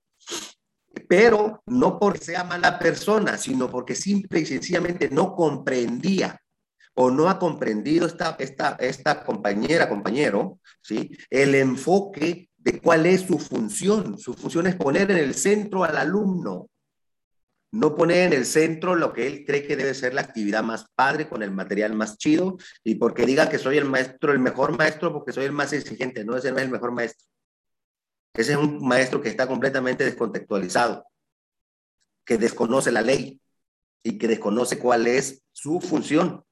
A lo mejor hace 15 años eso era lo mejor, o hace 10 años eso era lo mejor. Pero en este año, en este ciclo, actualmente y de forma vigente, eso no es la forma de ser maestro. Entonces, pues si yo voy a participar en un proceso de evaluación, tengo que estar entendido, tengo que estar en la comprensión de cuál es la manera en cómo se conciben los diferentes conceptos, los enfoques de la educación, desde preescolar hasta educación superior. Al menos nosotros manejamos evaluaciones hasta media básica o hasta media superior. Entonces, ¿cómo está concebido el maestro? ¿Cómo está concebido el alumno? Está puesto en los perfiles profesionales y también en los perfiles profesionales también está el apartado de que establece cómo debe ser el maestro inclusivo. ¿Sí? Y en, su inciso 2.2, pues vuelve a insistir y dice que el maestro tiene, desarrolla estrategia que le permite conocer a sus alumnos, brindarles una atención educativa incluyente y equitativa. Entonces, ¿de quién es la obligación ahí? ¿De darse a conocer? ¿Del alumno? o de nosotros conocer al alumno. Nosotros debemos conocer al alumno. Nosotros debemos tenerlo en cuenta siempre. debemos tenerlo presente. Como que se desprende del 2.1, del 2.2, perdón, dice que en persona, eh, básicamente el maestro tiene que dialogar con los alumnos. Entonces, cualquier planteamiento que me hagan en el examen escrito, las preguntas abiertas de mi proceso de evaluación, cuando se refiere a inclusión, yo tengo que poner de manifiesto que dialogo con ellos de forma respetuosa y empática. Dice aquí, a fin de conocer su situación de vida, necesidades, intereses e ideas, es decir, mostrar interés ¿sí? sobre aquellos aspectos de su vida que inciden en su aprendizaje. Oye, muchacho, ¿tienes acceso a televisión? ¿En tu casa hay internet? Oye, ¿tienes libros en tu casa? No, pues tienes que no te... Ah, llévate unos dos de la biblioteca para que me hagan la consulta. Pero luego vemos quienes encargamos las tareas, incluso a propósito, a veces encargamos tareas sabiendo que el chico no tiene cómo hacerla, porque el chico me cae gordo, ¿no? Y lo único que estoy haciendo es poner al chico en riesgo su estadía, su permanencia, su tránsito y su, y su egreso del sistema educativo, o sea, rompiendo la ley de manera flagrante. Y aunque suena muy fuerte la afirmación, aunque suena muy drástica, en realidad esto es simple y llantamente eso es. Cuando yo pongo el en esa situación, estoy rompiendo la ley. No estoy siendo maestro, estoy rompiendo la ley, literal. Y aunque nunca nos ha pasado, no estamos exentos. Si alguna madre de familia es capaz de mostrar por un mensaje de WhatsApp, por alguna llamada grabada, por alguna videollamada grabada, por algún texto, que ustedes obligaron al chico a ponerse en una situación difícil, pueden ser hasta despedidos, despojados de su plaza si se les comprueba una actitud contraria a lo que establecen los perfiles profesionales. Por eso nos piden, bueno, aquí están los perfiles. Esto es lo que tienes que. Esto es como tienes que actuar. Entonces, por eso se, se les invita siempre, porque no hay recetas mágicas. Maestro Ricardo, maestras, maestros, no hay recetas mágicas. Aquí hay que leer los documentos. Hay que conocerlos. Y en la medida que los voy leyendo, tengo que ir pensando cómo tengo que responder a los planteamientos de mi proceso de evaluación, porque también tengo que saber cómo debo de reaccionar y de actuar con mis alumnos conforme al, al documento que personifica mi función, la clave por la que me, por la que me pagan. Entonces, esto es básicamente lo que necesitamos tener presente, maestras y maestros, respecto de la inclusión y de los diferentes documentos en donde se habla sobre inclusión ¿sí? Que son documentos oficiales, que son documentos vigentes en la República Mexicana. Si ustedes se dan cuenta, en ningún momento mencioné ni a Piaget, ni a Vygotsky, ni a Brunner, ni a Frida Díaz, ni a Silvia Smelkes, ni a Ángel Díaz Barriga, ni a Delia Lerner, ni a nada Montessori, a nadie mencionamos. Únicamente mencionamos lo que dice la ley y los diferentes documentos que hablan sobre inclusión, que son de carácter oficial e institucional. Ahora sí, ahora sí estoy a sus órdenes para lo que gusten responder. Como dicen en mi tierra, venga, venga, venga pues. Gracias, maestro Ricardo. Chicas y chicos, esa sería mi participación en torno de la inclusión, su concepción de manera oficial y los diferentes documentos e instancias en donde se habla sobre la inclusión. Hola chicos, este, pues muchísimas gracias doctor Mario este, por la información que nos acaba de proporcionar. Este, ahorita pues yo creo que están preparando sus dudas, su pregunta en relación a lo que es la educación inclusiva, la educación especial, cómo trabajar. De aquí, como comentaba este, nuestro compañero Rafael Marín, este, vienen muchísimas preguntas de inclusión, tanto para admisión como para promoción vertical y horizontal. Eh, por horas adicionales no, no, les podría comentar mucho, porque me imagino que también vienen. ¿sí? Entonces, cualquier duda que tengan, chicos, vamos a plantearlas en este momento o en su defecto, escribirla en el chat aquí para que este, puedan este, contestarla el maestro Mario. Yo tengo dudas sobre los conceptos, como que los confundo un poquito. Eh, y bueno, en el examen, este, como que con una palabra me hacían dudar si era inclusión o equidad, y en este caso se comentó otra palabra que es equitativo. No sé si me pudiera un poquito aclarar más. Este, por supuesto que no, no se crea, claro que sí, maestra Jessie. Mire, que hay en, en, en, desde lo que establecen los términos oficiales, maestra, ¿eh? porque pues si le contesto lo que dice un libro de, que habla sobre equidad o un autor que habla sobre eh, que, eh, principios de, de, ser equitativo o de inclusión, pues vamos a cerrarle, vamos a cerrarle. Lo, lo, ideal aquí es contestarle en términos de lo que dicen los documentos oficiales, es decir, el programa, la ley, los perfiles profesionales, ¿sí? Esas son las definiciones que necesitan tener claras. Sí. Para este proceso específico o estos procesos específicos de evaluación, ¿sí? Inclusión refiere a facilitar la participación de todos en el aprendizaje, que puedan expresar y aprender desde su manera en que lo puedan hacer y que es el maestro, atendiendo a esta definición de inclusión, que es el maestro el primero que debe reconocer cómo aprenden sus alumnos, porque es el primero que los conoce en un sentido pedagógico, en un sentido académico. Entonces, si el maestro no conoce a sus alumnos, en el sentido escolar, ¿eh? en el sentido académico, si no los conoce, entonces no puede ser inclusivo, se le va a dificultar muchísimo. Porque para poner en práctica el sentido o el enfoque de inclusión, hay que primero conocer a los alumnos, sus necesidades, sus intereses y sus formas de aprender. Incluso, como dice la ley, su contexto, el contexto donde viven, el contexto de su escuela. Si el maestro no toma en cuenta todo eso, no puede ser inclusivo. ¿Sí? Por mucho que se chute todos los libros de autores extranjeros y nacionales sobre inclusión, no podrá ser inclusivo porque el principio de inclusión es un verbo que se manifiesta a partir de considerar todos estos elementos, ahora sí que multifactoriales en torno al aprendizaje del alumno. Ahora, cuando habla de equidad, de, llevar a cabo la equidad o de ser equitativo, que, en términos de los documentos oficiales, tanto equidad como ser equitativo refieren a lo mismo, ¿eh? a, lo mismo a lo mismo. Y es y no es más que este propiciar situaciones o escenarios de acuerdo con las necesidades de cada alumno o bien de cada escuela o de cada comunidad o de cada región. ¿De qué le sirve? Ojo, ¿de qué le sirve a una escuela que está ubicada en las flores que yo le ponga un taller nuevo de aulas de computación? Si no tiene luz la comunidad.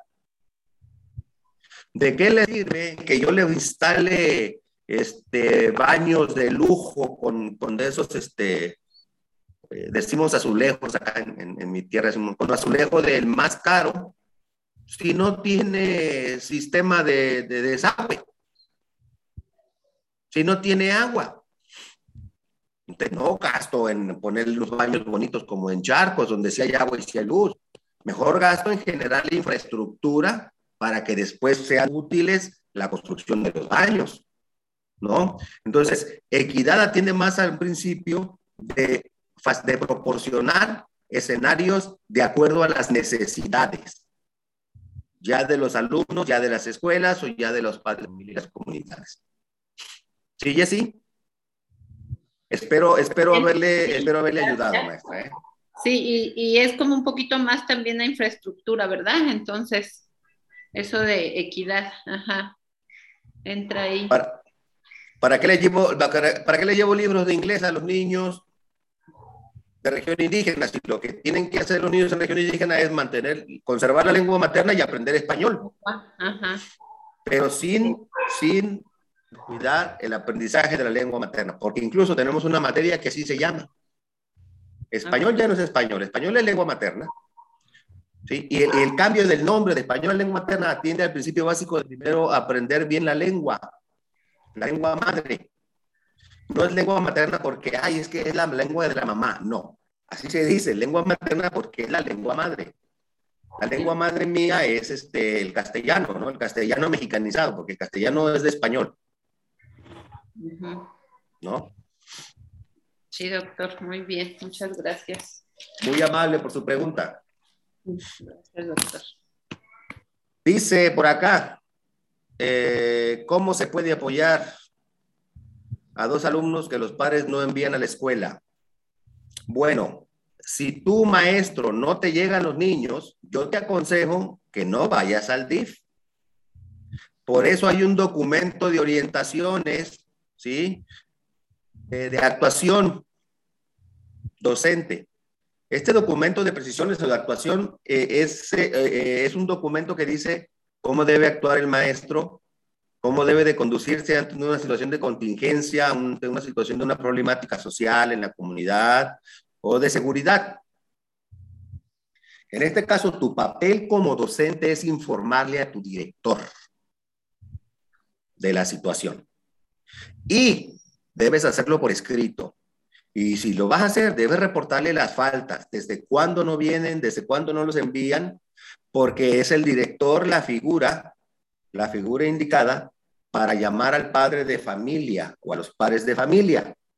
Sí hay injerencias allí en cuanto a preguntarle a los padres de familia por la situación de los niños, porque acuérdense que hay una parte de la ley que habla sobre eh, que el padre de familia está obligado, dice obligado, no dice tiene derecho a llevarlo, y dice está obligado a llevar a sus hijos.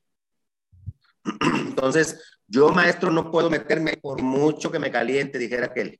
No, yo, mi, protocolo de actuación me indica a mí que yo debo informarle a mi director. Si no está mi director, a mi subdirector.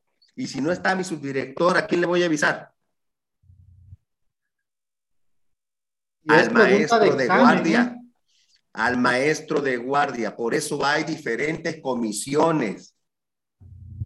Para eso está el Consejo Técnico y para eso el Consejo de Participación Social. ¿Yo cómo voy a saber cómo actuar exactamente? Tengo que leer ese documento que me dice a mí cuál es mi protocolo de actuación como docente ante diferentes circunstancias. No sé si estoy por allí, si aclaré o no, maestra Elizabeth, su planteamiento en relación a qué se tiene que hacer. Katia tiene levantada la mano y luego Sheila. Maestra Katia, adelante, por favor. Gracias. Yo, yo sí soy yo. yo sí quiero así como que una receta, una receta tipo modelo del diseño universal. Del, sí, diseño, sí. Modelo del diseño universal, ¿verdad? Es ese. ¿Sería cuál? ¿El DUA? ¿Diseño universal de aprendizaje? Sí. Exacto puedo preguntar, ¿eh? No lo tengo a la mano en este momento, este, pero tengo compañeras maestras que son muy avesadas en ese tema. Les puedo pedir algún ejemplo y con todo gusto lo subimos al grupo, si lo permite usted, maestro Ricardo.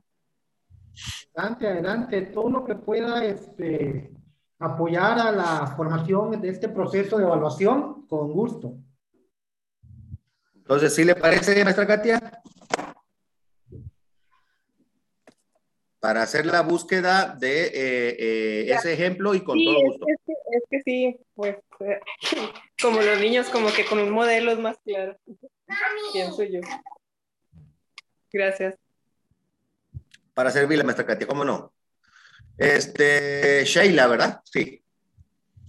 Adelante, maestra Sheila. Sí, buenas tardes. este, respecto a la atención de la inclusión, ¿qué dice la ley ahora con todo esto que estamos viviendo de la pandemia y demás, este, sobre alumnos. Por ejemplo, bueno, tengo el caso de una alumna que aquí por la cuestión de la pandemia pierden los trabajos los padres, se mueven a la ciudad de Guanajuato, se mueven a Guanajuato y este, yo eh, le he estado dando clases de manera virtual, o sea, la niña cumple todo bien, pero ahorita ya la próxima semana regresamos a presencial donde se nos está pidiendo que a lo mejor tengamos todavía eso de a distancia, este, pero aquí qué compete? ¿Le sigo dando clase virtual a la niña o ya que la canalicen en Guanajuato, una escuela por allá? Y si hago eso, la ley va a ir en contra mía porque no la estoy incluyendo, no estoy haciendo la educación inclusiva porque no la estoy atendiendo ya que su situación es que está a distancia. Bien, eh, mira, esa, esa pregunta específica tendría que eh, obedecer para todos. Si ponen atención, les voy a explicar. La única manera en que un alumno puedas tú desatenderlo, pues ya no ser responsable de su aprovechamiento, ni de su rendimiento, ni de su seguimiento, es si su familia va y le da de baja. Y no digo su familia de manera general, su papá, su mamá o su tutor legal, el que esté designado como tal con el que tenga contacto y sea responsable de los alumnos. O, o, en su defecto, alguien que no sea familia, que no sea tutor y que pueda llevar una carta poder firmada por alguno de estas primeras figuras para darlo de baja de la institución. Si el niño la niña no ha sido dado de baja, tú no puedes darlo de baja. No puedes desatenderlo porque la ley va contra usted. Eso pensé. Sí, es que así es, es que así es. O sea, el, el documento de certificación, el acuerdo de certificación establece que eh, para la, la, atención de los alumnos, usted no puede darlos de baja. O sea, yo como maestro me harto de que la mamá no venga, ¿no? Y que el niño tampoco me lo mande, pues yo no puedo ir a darlo de baja. Yo puedo informarle a mi director con evidencia de todas las faltas con evidencia desde la última vez que tuvo comunicación, que la señora tiene tres meses que no se conecta, eh, que no tengo ninguna evidencia de que haya estado trabajando ni de que me haya mandado nada. Y entonces este, yo le reporto a mi director, ya mi director sabrá qué hacer, porque a él es el que corresponde la siguiente parte. Yo solo me encargo de brindar el servicio educativo. No estoy calificado para dar baja como maestro, no estoy calificado para sacarlo del grupo porque entonces incumplo la ley en la parte de, de que dice de garantizar la permanencia, el tránsito y en su defecto este, el éxito, la conclusión del servicio educativo. Así es como tienen que contestar el examen, ¿verdad? Así, pensando de esa manera. Ok. Entonces, mientras no la den de baja, a mí me compete atenderla, aunque no Usted esté dentro del estado. Usted ¿Sí? sigue atendiendo mientras ella no se dé de baja. Mientras no la den de baja de manera oficial. muy ya bien. sea que, que le mande o no tareas, ya ese es otro asunto. No, sí manda todo, de hecho, está Ah, excelente la eh, niña. Y se y se conecta de diario y todo. Ahí está, usted solita ya se respondió, maestra. Así, pero acá están invitando a que o es presencial o es virtual, que no debemos estar haciendo las, las dos Este- cosas ya. Aún el aunque se pare de puntas el secretario de Educación en el Estado, hay un acuerdo provisional que no ha sido derogado, el acuerdo de certificación y evaluación no ha sido derogado el que se, el que se puso en diciembre del 2020, en el que afirma que los alumnos pueden ser atendidos y que los alumnos, las familias pueden o no llevar a sus hijos a la escuela, porque las familias son las que valoran ¿sí? el, el riesgo de sus hijos, ya sea que convenga o no a algunos padres de familia, porque habemos unos que somos muy baquetones, pero el acuerdo es el acuerdo. Y hasta ahorita el Acuerdo Nacional de Evaluación y Certificación no ha sido derogado. En el momento que la autoridad educativa oficial diga se deroga el acuerdo, ah, en ese momento ahora sí, o viene o viene. Y si no viene, lo, le- lo reporto. Y, pero usted no va a dar de baja, el que da de baja son los directores. Muy Cuando, y el director para poder dar de baja tiene que informar al supervisor y el supervisor al jefe. Porque una baja no es cualquier cosa, es un problemón legal que no tiene usted una idea. bien, muy bien. Ok. Muchas gracias. Por nada, maestra Sheila. Maestra Alicia y luego la maestra Milagro. Gracias, maestro. ¿Cómo Tengo está, maestra Alicia? Muy bien, doctor, muchas gracias. Tengo una pregunta. Este, eh, ¿cómo atender el fenómeno de abandono escolar o ausentismo desde la función de un supervisor escolar? Con directrices institucionales, maestra. Directrices institucionales, nada más. Este, el, supervisor no diseña programas ni iniciativas para abatir el rezago ni para abatir el ausentismo. Esos son programas con líneas institucionales de cada estado. Entonces, este, sí, los supers no tienen esa facultad todavía, ni los jefes de sector. Estas son líneas desde el departamento. Por eso cada mes o cada semana se están rindiendo informes en departamentos, en secundarias y primarias, para decir cuántos niños están yendo, cuántos niños están atendiendo, cuántos niños están presentando, cuántos niños están enviando tareas. Eso les permite a ellos obtener un diagnóstico y a su vez determinar líneas de acción para sus niveles o departamentos. Pero no es el supervisor quien, quien puede hacer eso, no está facultado no le está dado ni en los perfiles profesionales ni en los protocolos de actuación tampoco. Esas son líneas de acción de los departamentos. Ok, gracias, doctor. Por nada.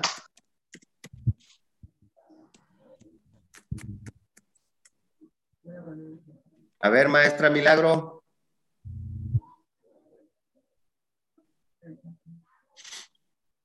Ya se nos fue la maestra Milagro, doctor. La hemos perdido, doctor. Pero durmió.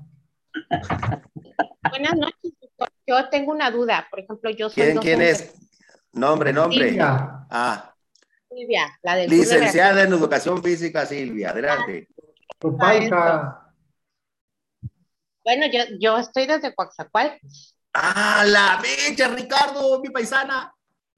Tu paisa. Ah, la otra vez creo que dijo que es de Nanchital, ¿verdad? Soy de Manchester City, cerca de Chocolandia, maestra. Ándele, sí, así es. Cerca de mis paisanos los chocos. Así es, mucho tabasqueño por esa zona. Sí, pues, sí, pues tengo parientes tabasqueños, políticos, pero parientes. Mi familia también es de Nanchital, doctor. Ah, de cosa porque ahí casi todos nos conocemos. No, si quieren, abro otra sala y ahí los dejo. No, no, no, no, no, pero ya no me acuerdo mucho, porque yo ya me vine hace como 27 años de Nanchitala, ya se quedó mi mamá y mis hermanos, pero este, yo me Ya vine es hace guap- 27. Son dos correos enviados. Son dos correos enviados, este, uno es Hotmail, el otro es Gmail, el que tengo más activo, este, más fácil de acceder es el Gmail. Ah, gracias, muy amable. Adelante, paisana, con su pregunta. Sí, somos de, la, de los guapillos, ah, de Nanchital. Vamos, vamos, No, yo soy de acá, raza de bronce de la Zapata, maestra. de Ah, la, de la bueno. Zapata, ahí del campo deportivo. Es que la maestra preguntó acerca de, de las funciones que debe de tener el docente, ¿no? Reportar al director. Y usted explicó Ajá. que pues debe de hacer su reporte escrito a dirección, las faltas, todas las Así es. situaciones de. Eh, Así es. y me queda la duda en qué tiene que hacer, y ya también comentó de supervisión que, que se tiene que regir por las líneas de acción, pero un director que tiene que hacer ante el ausentismo, doctor. Primero invitar, maestra. El, el director no es sancionador, el director es sensibilizador. El director invita. El director puede decirle a usted como maestra, ¿sabe qué, maestra? Pues, este, mire, invite a los padres de familia con un mensaje escrito este, a que vengan. Este, si usted tiene plan, por decirlo así, ¿no? Pues si usted tiene plan, no le cuestan las llamadas y tiene los teléfonos, hábleles, márqueles a ver si le contestan y los invita a que vengan. O sea, la función es sensibilizar. El director puede sensibilizar, puede invitar, nada más. Nada más. Si el director llega a contar con elementos institucionales para hacer una baja, ah, bueno, lo hará, pero primero le consulta a la supervisión escolar si puede o no puede. Por lo que comentaba, que una baja no es cualquier cosa, porque una baja implica romper la ley al este, eh, coartar ¿no? el, el proceso del, del alumno, es decir, de cortar la permanencia. Y acuérdense que es uno de los tres principios que garantiza la permanencia y el tránsito del alumno. Ojo, se puede hacer lo que sea menos romper la ley. Todo lo que esté dentro de la ley. Pobres directores, porque muchas veces pensamos que no hacen nada o que no nos apoyan, ¿no? Como, como docentes. No, hombre, maestra, los directores, viera usted las jodas, con perdón de la expresión, las friegas que se llevan. ¿eh? Tengo compañeros directores, amigos directoras y directores, no, pobrecillos, o sea, es un suplicio, ¿eh? Ser director es un suplicio y hay que tener una paciencia. No, no, no, no, no. No, no, si trabajan mucho, mis hermanos directores y directoras trabajan un chorro y tienen una paciencia para aguantarnos a nosotros y luego a los padres. ¿Eh?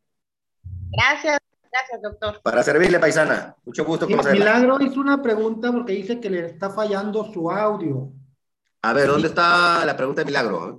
Dice, Juan, ¿qué pasa cuando un director en su ausencia no permite que un subdirector tome decisiones o se involucre en el aspecto pedagógico y solo lo utilice como secretaria? Bueno, secretario en este caso. Eh, eh, mira, está muy sencillo, ¿eh? Hay un, eh, desde el protocolo de actuación, pero hay una serie de, un documento que se llama perfiles profesionales, donde el director tiene sus funciones muy claras, el subdirector tiene sus funciones muy claras, subdirector académico, el subdirector administrativo. Entonces, este, no es que el director quiera o no quiera, porque pues si se va a entrar en conflicto, pues entonces como yo decirle, por ejemplo, que Isaías sea mi director y yo sea su subdirector, con perdón del uso de su nombre, maestro Isaías. Y, y, y el, el maestro Isaías sale y, y, pero hay una, ocurre algo que implica que yo se me solicite autorización para que el maestro entre al aula de cómputo a fortalecer un tema que ya había visto con sus alumnos. Eso es de aprendizaje, ¿no? Pero el director tiene dicho que los permisos para entrar a las áreas como son cómputo, el gimnasio escolar, la piscina escolar, este, tienen que pasar por mí. Yo soy el único que autoriza. Entonces yo en mi situación de subdirector, yo priorizo el bien de los niños. Es decir, la máxima de priorizar el aprendizaje de mis niños. Si el director no está, yo tengo la facultad como subdirector de, garantiz de ser garante del artículo tercero constitucional que se, en el que se busca el bien, el máximo, que son los niños, en el centro. No mi ego como director, no, el bien de los niños en su aprendizaje. Entonces, pero eso ya, ya se remite a alguna situación de discusión de carácter personal si el director que no conoce su función cree que se le está usurpando su función, pero no es así. Está garantizado en el artículo, está garantizado en la Ley General de Educación, por lo que acabamos de, mostrarles en la presentación, que con muchísimo gusto les voy a vender, digo, les voy a pasar en el grupo. ¿O no, mi Rafa? Eh, saludos desde Tabasco. Perdón, ¿cómo, ¿cómo mencionó que se llamaba el libro, profesor? ¿Dónde vienen las funciones? ¿O el documento? Perfiles profesionales, maestra. Ok, gracias. Sí. Ahí lo vamos a subir al grupo, no se preocupe. El, el, el de este año. Adelante, Rafa. Sí, gracias. Y bueno, eh, antes que nada, saludar a todos, al doctor eh, Ricardo y a, al maestro eh, que nos está dando la conferencia. Es muy enriquecedor. Un gusto este volverte tema. a ver, Rafael. Un gusto. Es, es muy debatible este, este, este, este tema que estamos viendo sobre la inclusión. Inclusive un consejo para todos los que estamos en servicio. Siempre lleven su bitácora, su lista de asistencia, sus herramientas principales sobre lo que suceda el día que lleguen, su, cotejen sus tareas y todo, porque pues puede suceder que les digan que mandó sus tareas y ustedes tienen que llevar sus registros, ¿no? Porque esas, esos son evidencias, ¿no? Porque prácticamente a veces estamos indefensos pues, ante la Secretaría de Educación. Y otra situación sobre la inclusión, lo que estamos comentando. Eh, a veces tenemos derecho a la educación y a la salud. Es un tema sobre los padres de familia. Al mandar a sus, a sus hijos, ellos no se quieren contaminar del, del bicho que está eh, prácticamente en todo el mundo. Y es un tema muy debatible es sobre lo que estamos hablando. Eh, pero prácticamente esas son sus herramientas, ¿no? Y sobre todo lo demás es obligación. Y recuerden que siempre hay que cumplir eh, como si fuera la escuela ideal, pero a veces tenemos disyuntivas y no nos podemos eh, meter más allá de, porque podemos tener algunas situaciones que no, desea, no, no queremos, ¿no? Ese es mi, mi, punto de vista. Y sí, profe, esa sería mi aportación. Ok. Gracias, gracias, Rafa. Gracias. Es, es, es interesante. Es interesante, ¿eh? o sea, es, se vale, se vale considerar los puntos de vista de todos pero sí es bien importante, sí es bien importante que no dejemos de lado el que eh, el que tenemos la responsabilidad de cumplir, al menos para nuestras evaluaciones, ¿eh? Porque estamos aquí reunidos para, para ver esta parte del proceso de ver cómo aprendemos para tener un mejor desempeño en la evaluación.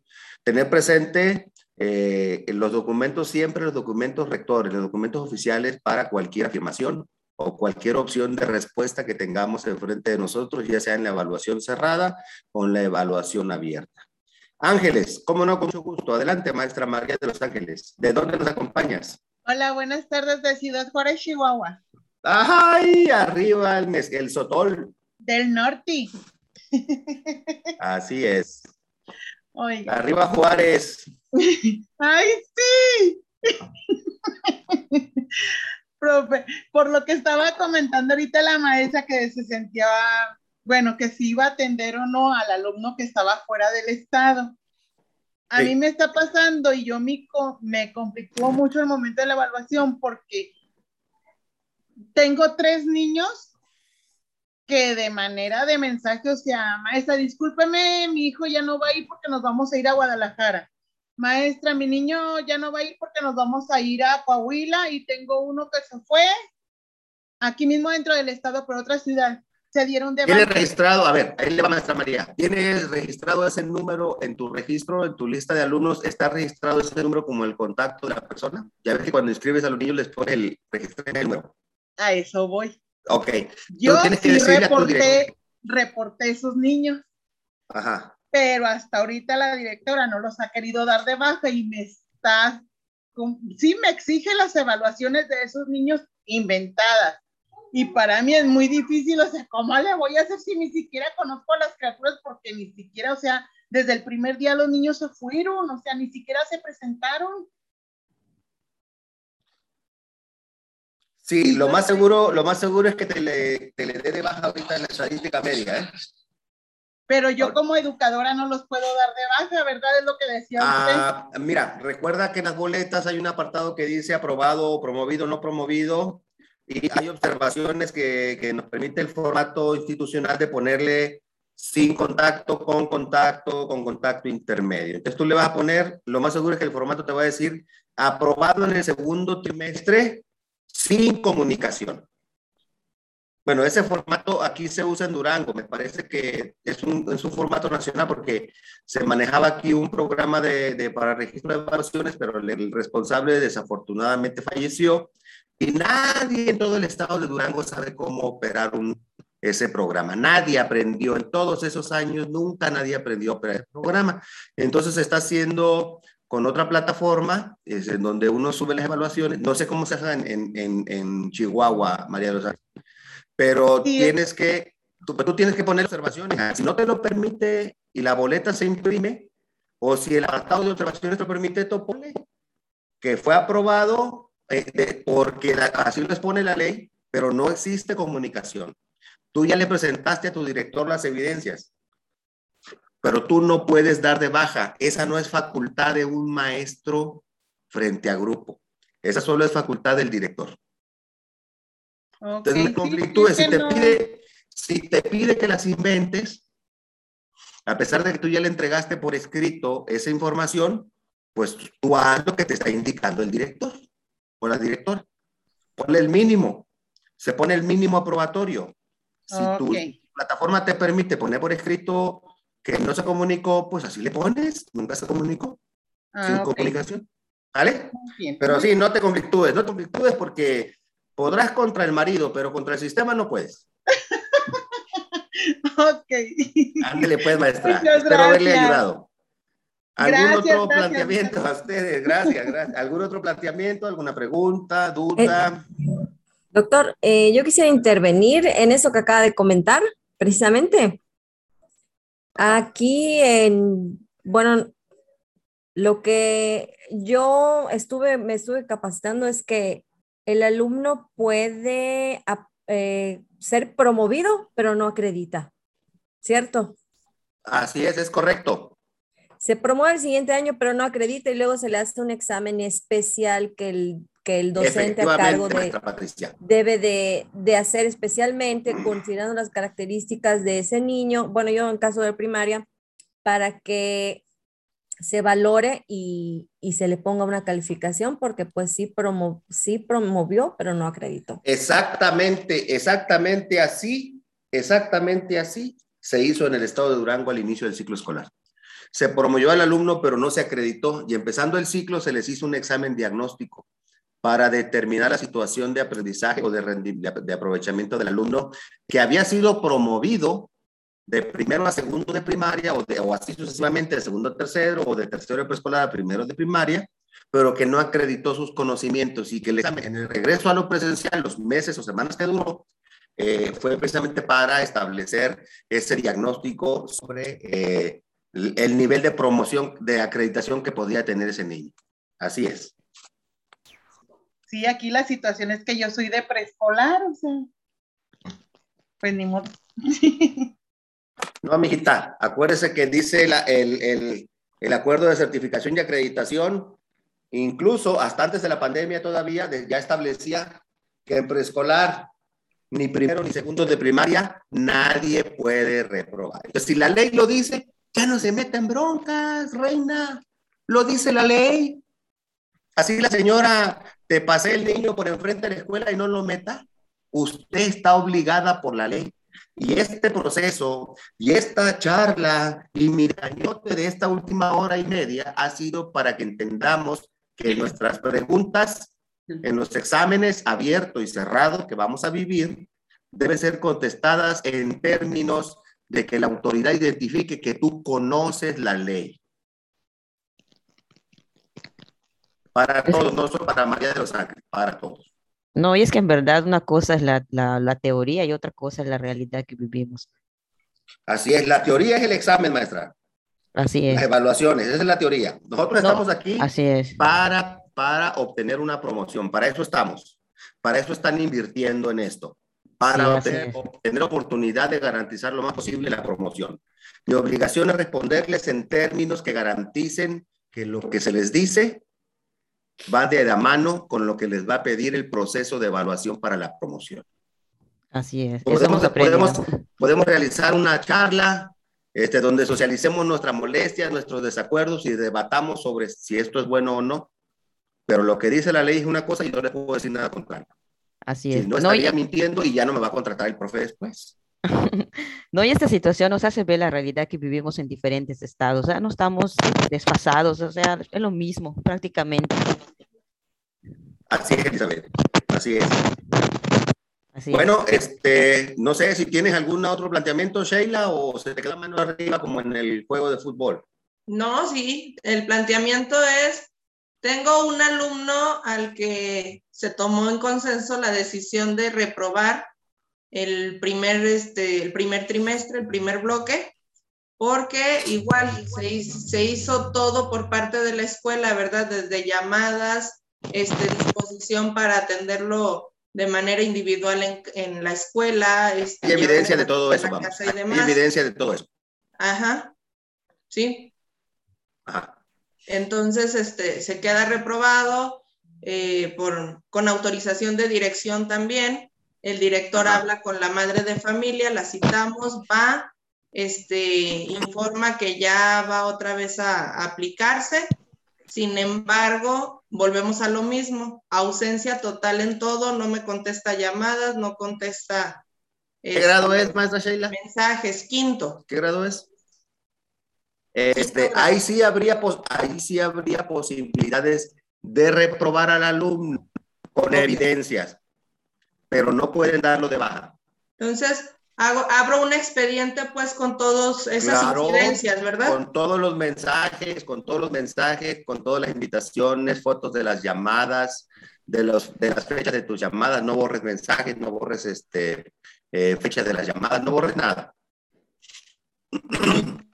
Evidencia de que le estuviste insistiendo, mandándole las tareas, preguntándole por el alumno, todo, todo, porque autoridad cuando tú vayas a jurídico, porque estos casos casi siempre llegan hasta jurídico, te van a lo primero que te van a pedir es evidencia. Y como es tu obligación conocer el contexto del alumno, yo te preguntaría, ¿estás absoluta, bueno, no me contestes, pero se tiene absoluta certeza de que el alumno y la mamá no quieren, de que el alumno y la mamá son absolutamente omisos, Si se tiene la certeza, ¿qué pruebas se tienen de eso? ¿Qué evidencia se tiene para comprobar esa percepción de la absoluta omisión o desinterés de la madre de familia o de irresponsabilidad de la familia?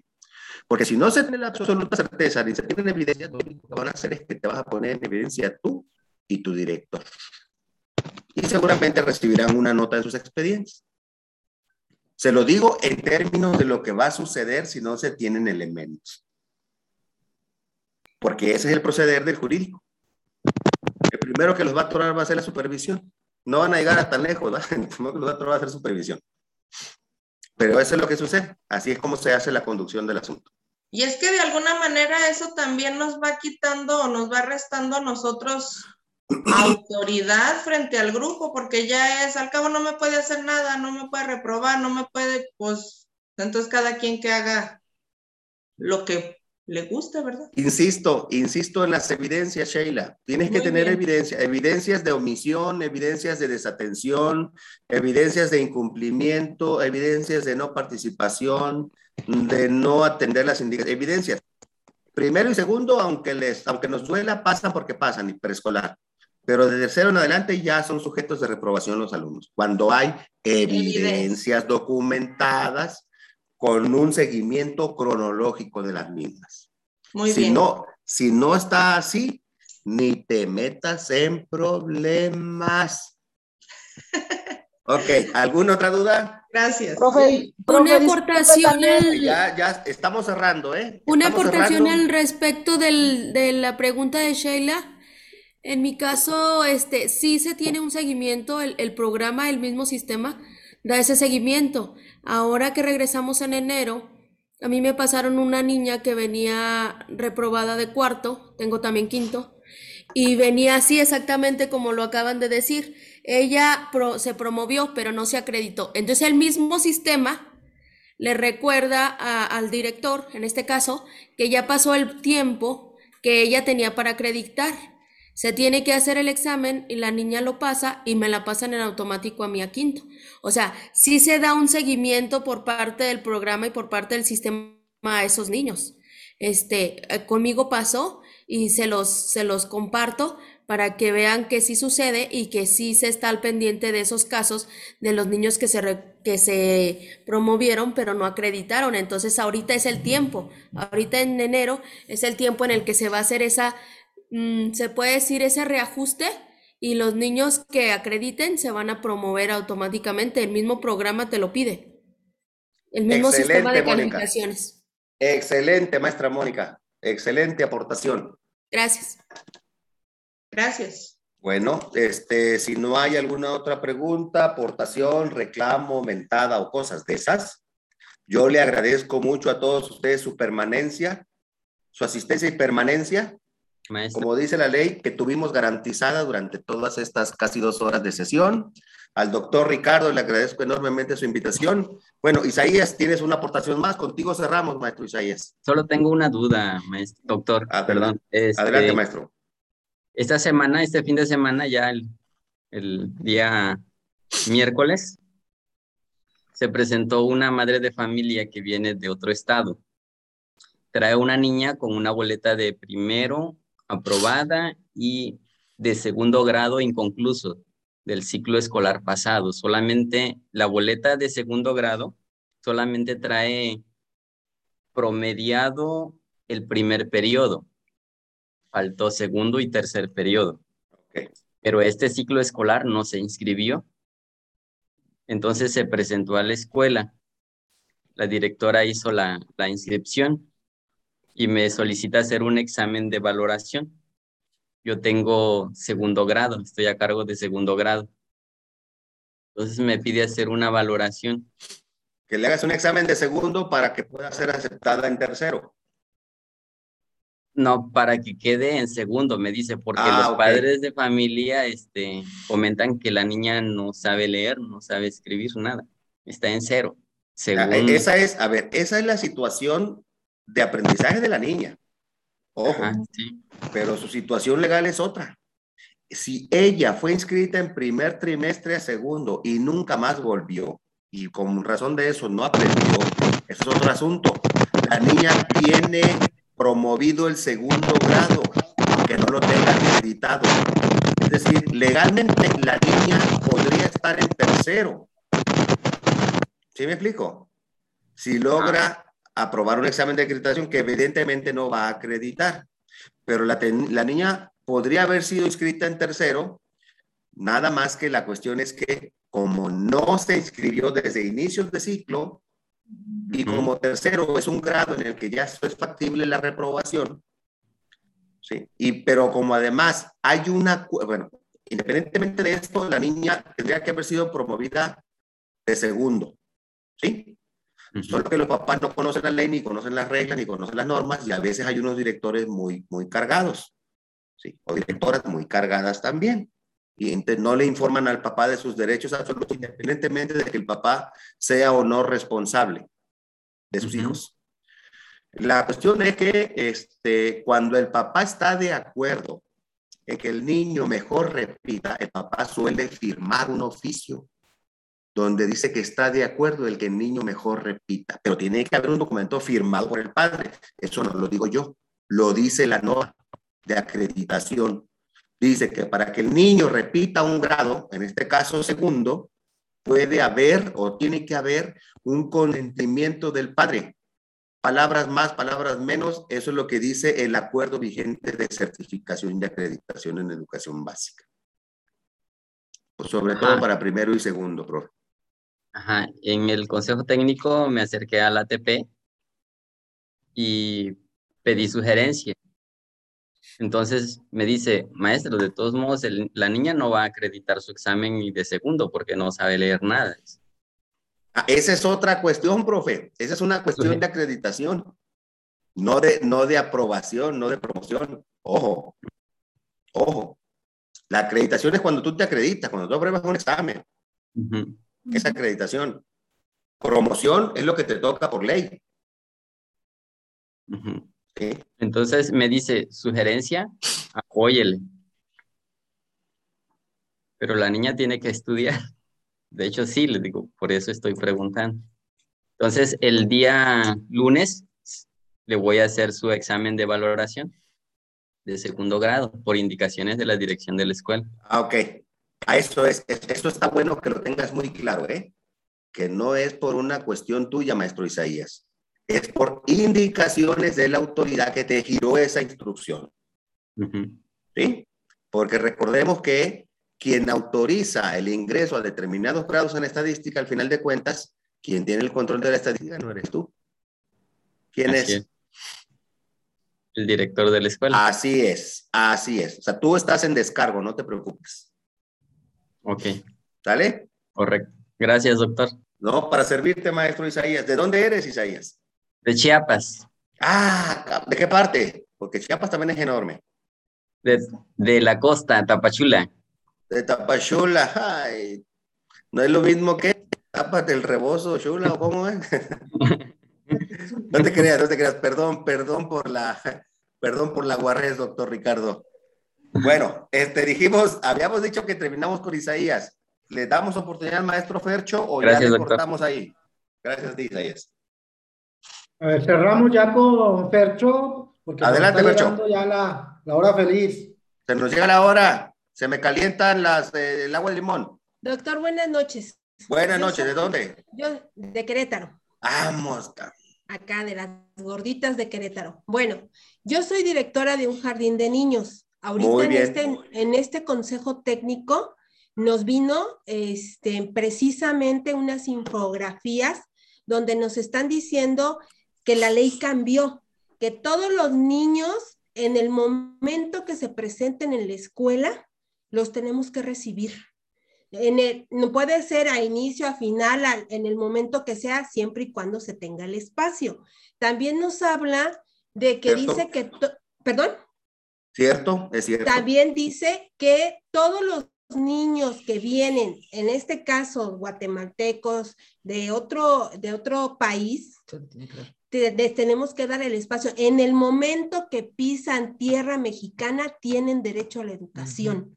Y nos lo es la parte de la multiculturalidad, maestra. Así es, nos lo dieron ahorita en el Consejo Técnico. Desgraciadamente a veces, pues la guía la vemos rápido, ¿no? Pero si la empiezas a ver desmenuzadamente, ahí te está dando los derechos y las obligaciones. Y era lo que yo les decía en mi consejo técnico. O sea, a veces piensan que nosotros, como les digo, la que queda como mal es la directora porque yo te digo, te van estos niños y tú me dices, ay, qué mala onda. O si estamos a medio ciclo, digo, las que quedamos mal somos los directores, pero debemos de conocer nuestros derechos y nuestras obligaciones. Insisto en el comentario, maestra. Sí, aquí en Querétaro tenemos un sistema, se llama SILSEC. Los padres inscriben desde inicio de ciclo. Ahorita en febrero ellos inscriben directamente por internet. Nosotros como directores no, no, no, este, no inscribimos. Digo, pero si a mí UCB, que es la, el que a mí aquí en Querétaro es la UCB, me dice, ahí te van estos niños porque tienes los espacios, pues yo los tengo que recibir y se los tengo que dar a ustedes, pero no crean que es porque somos malos o algo, simplemente porque la ley lo dice, pero a veces no lo conocemos. Entonces sí es bueno checar esa parte porque pues tenemos que recibir a todos los niños en el momento que lleguen. Ah, y también dice que no importa si tienen acta de nacimiento, si no tienen documentación, tú como institución los tienes que recibir. Y ya yo como directora me pongo de acuerdo con UCEBEC cómo los vamos, qué van a requerir para poderlos ya, en este caso, llevar, su, emitir su documento, ¿no? Pero no les puedo negar el acceso. Tienen, Recuerda que tienen derecho. Así es. Tienen derecho y es obligación. Es el Estado mexicano garantiza el derecho. Así es. Eso es lo primero. Cualquier acción contra el derecho es ilegal. Así es. Miren, yo quisiera cerrar con esto, maestro Ricardo. Gracias. 30 segundos, 30 segundos, 15. Desde hace aproximadamente 10 años, 9, cuando empezaron los procesos de evaluación, se, se le dijo a los profes, empiecen a leer, empiecen a preocuparse, empiecen a prepararse. Se acabaron los tiempos del proteccionismo, del paternalismo sindical y del paternalismo oficial. El maestro tiene que ser profesional y leer y conocer sus funciones y atribuciones. Nosotros agradecemos que confíen en nosotros para acompañarles en esto, porque sabemos que hay una inversión de tiempo y su inversión económica, para, para tener estos procesos, recibir esta, esta retroalimentación, este feedback en sus dudas, en sus inquietudes y recibir esta información y a lo mejor algo de asesoría a la par. Pero definitivamente, como yo se lo he dicho al doctor Ricardo, no hay magia, hay que leer. Y si hay dudas, dudas las pueden ventilar en los grupos que están autorizados o en el grupo que está autorizado, garantizado por el doctor Ricardo. ¿Vale? Ha sido un placer para mí y una vez más, Ricardo, te agradezco tu invitación. Usted lo sabe. Mañana por eso, por mi café, ya nomás regresando de la laguna, hermano, yo paso ahí por mi café. ¿Eh? Muchísimas gracias a todos. Les deseo un excelente fin de semana, un excelente sábado. Vámonos a ver el fútbol americano. Así que, este, gracias, gracias. Espero haberles sido de utilidad. Espero haberles hecho más o menos ameno estas dos horas de mareado discurso. Este, y pues bueno, gracias por confiar en el Instituto Intercultural, en el Centro Intercultural, para la, este proceso de capacitación. Muchas gracias, doctor Ricardo, director general, muy amable.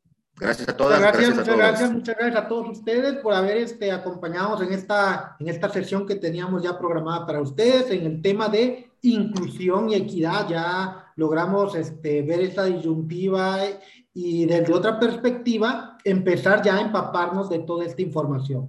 Por nuestra parte, pues les agradecemos muchísimo su permanencia y el tiempo que destinaron a, a fortalecer esas competencias y yo sé que todo esto va a ser en beneficio de lograr los primeros lugares en los resultados, ya sea de admisión, de promoción u horas adicionales, dependiendo de a lo que vayan ustedes. Por nuestra parte, no nos queda más que agradecer y darles que decirles perdón, que pasen una muy bonita noche, disfrútenlo, cuídense y nos vemos el martes con las siguientes actividades. ¿eh? Muchísimas gracias y que Dios los bendiga, chicos. Nos vemos, que estén muy bien. Adiós, abrazos, besitos, cuídense, pórtense bien.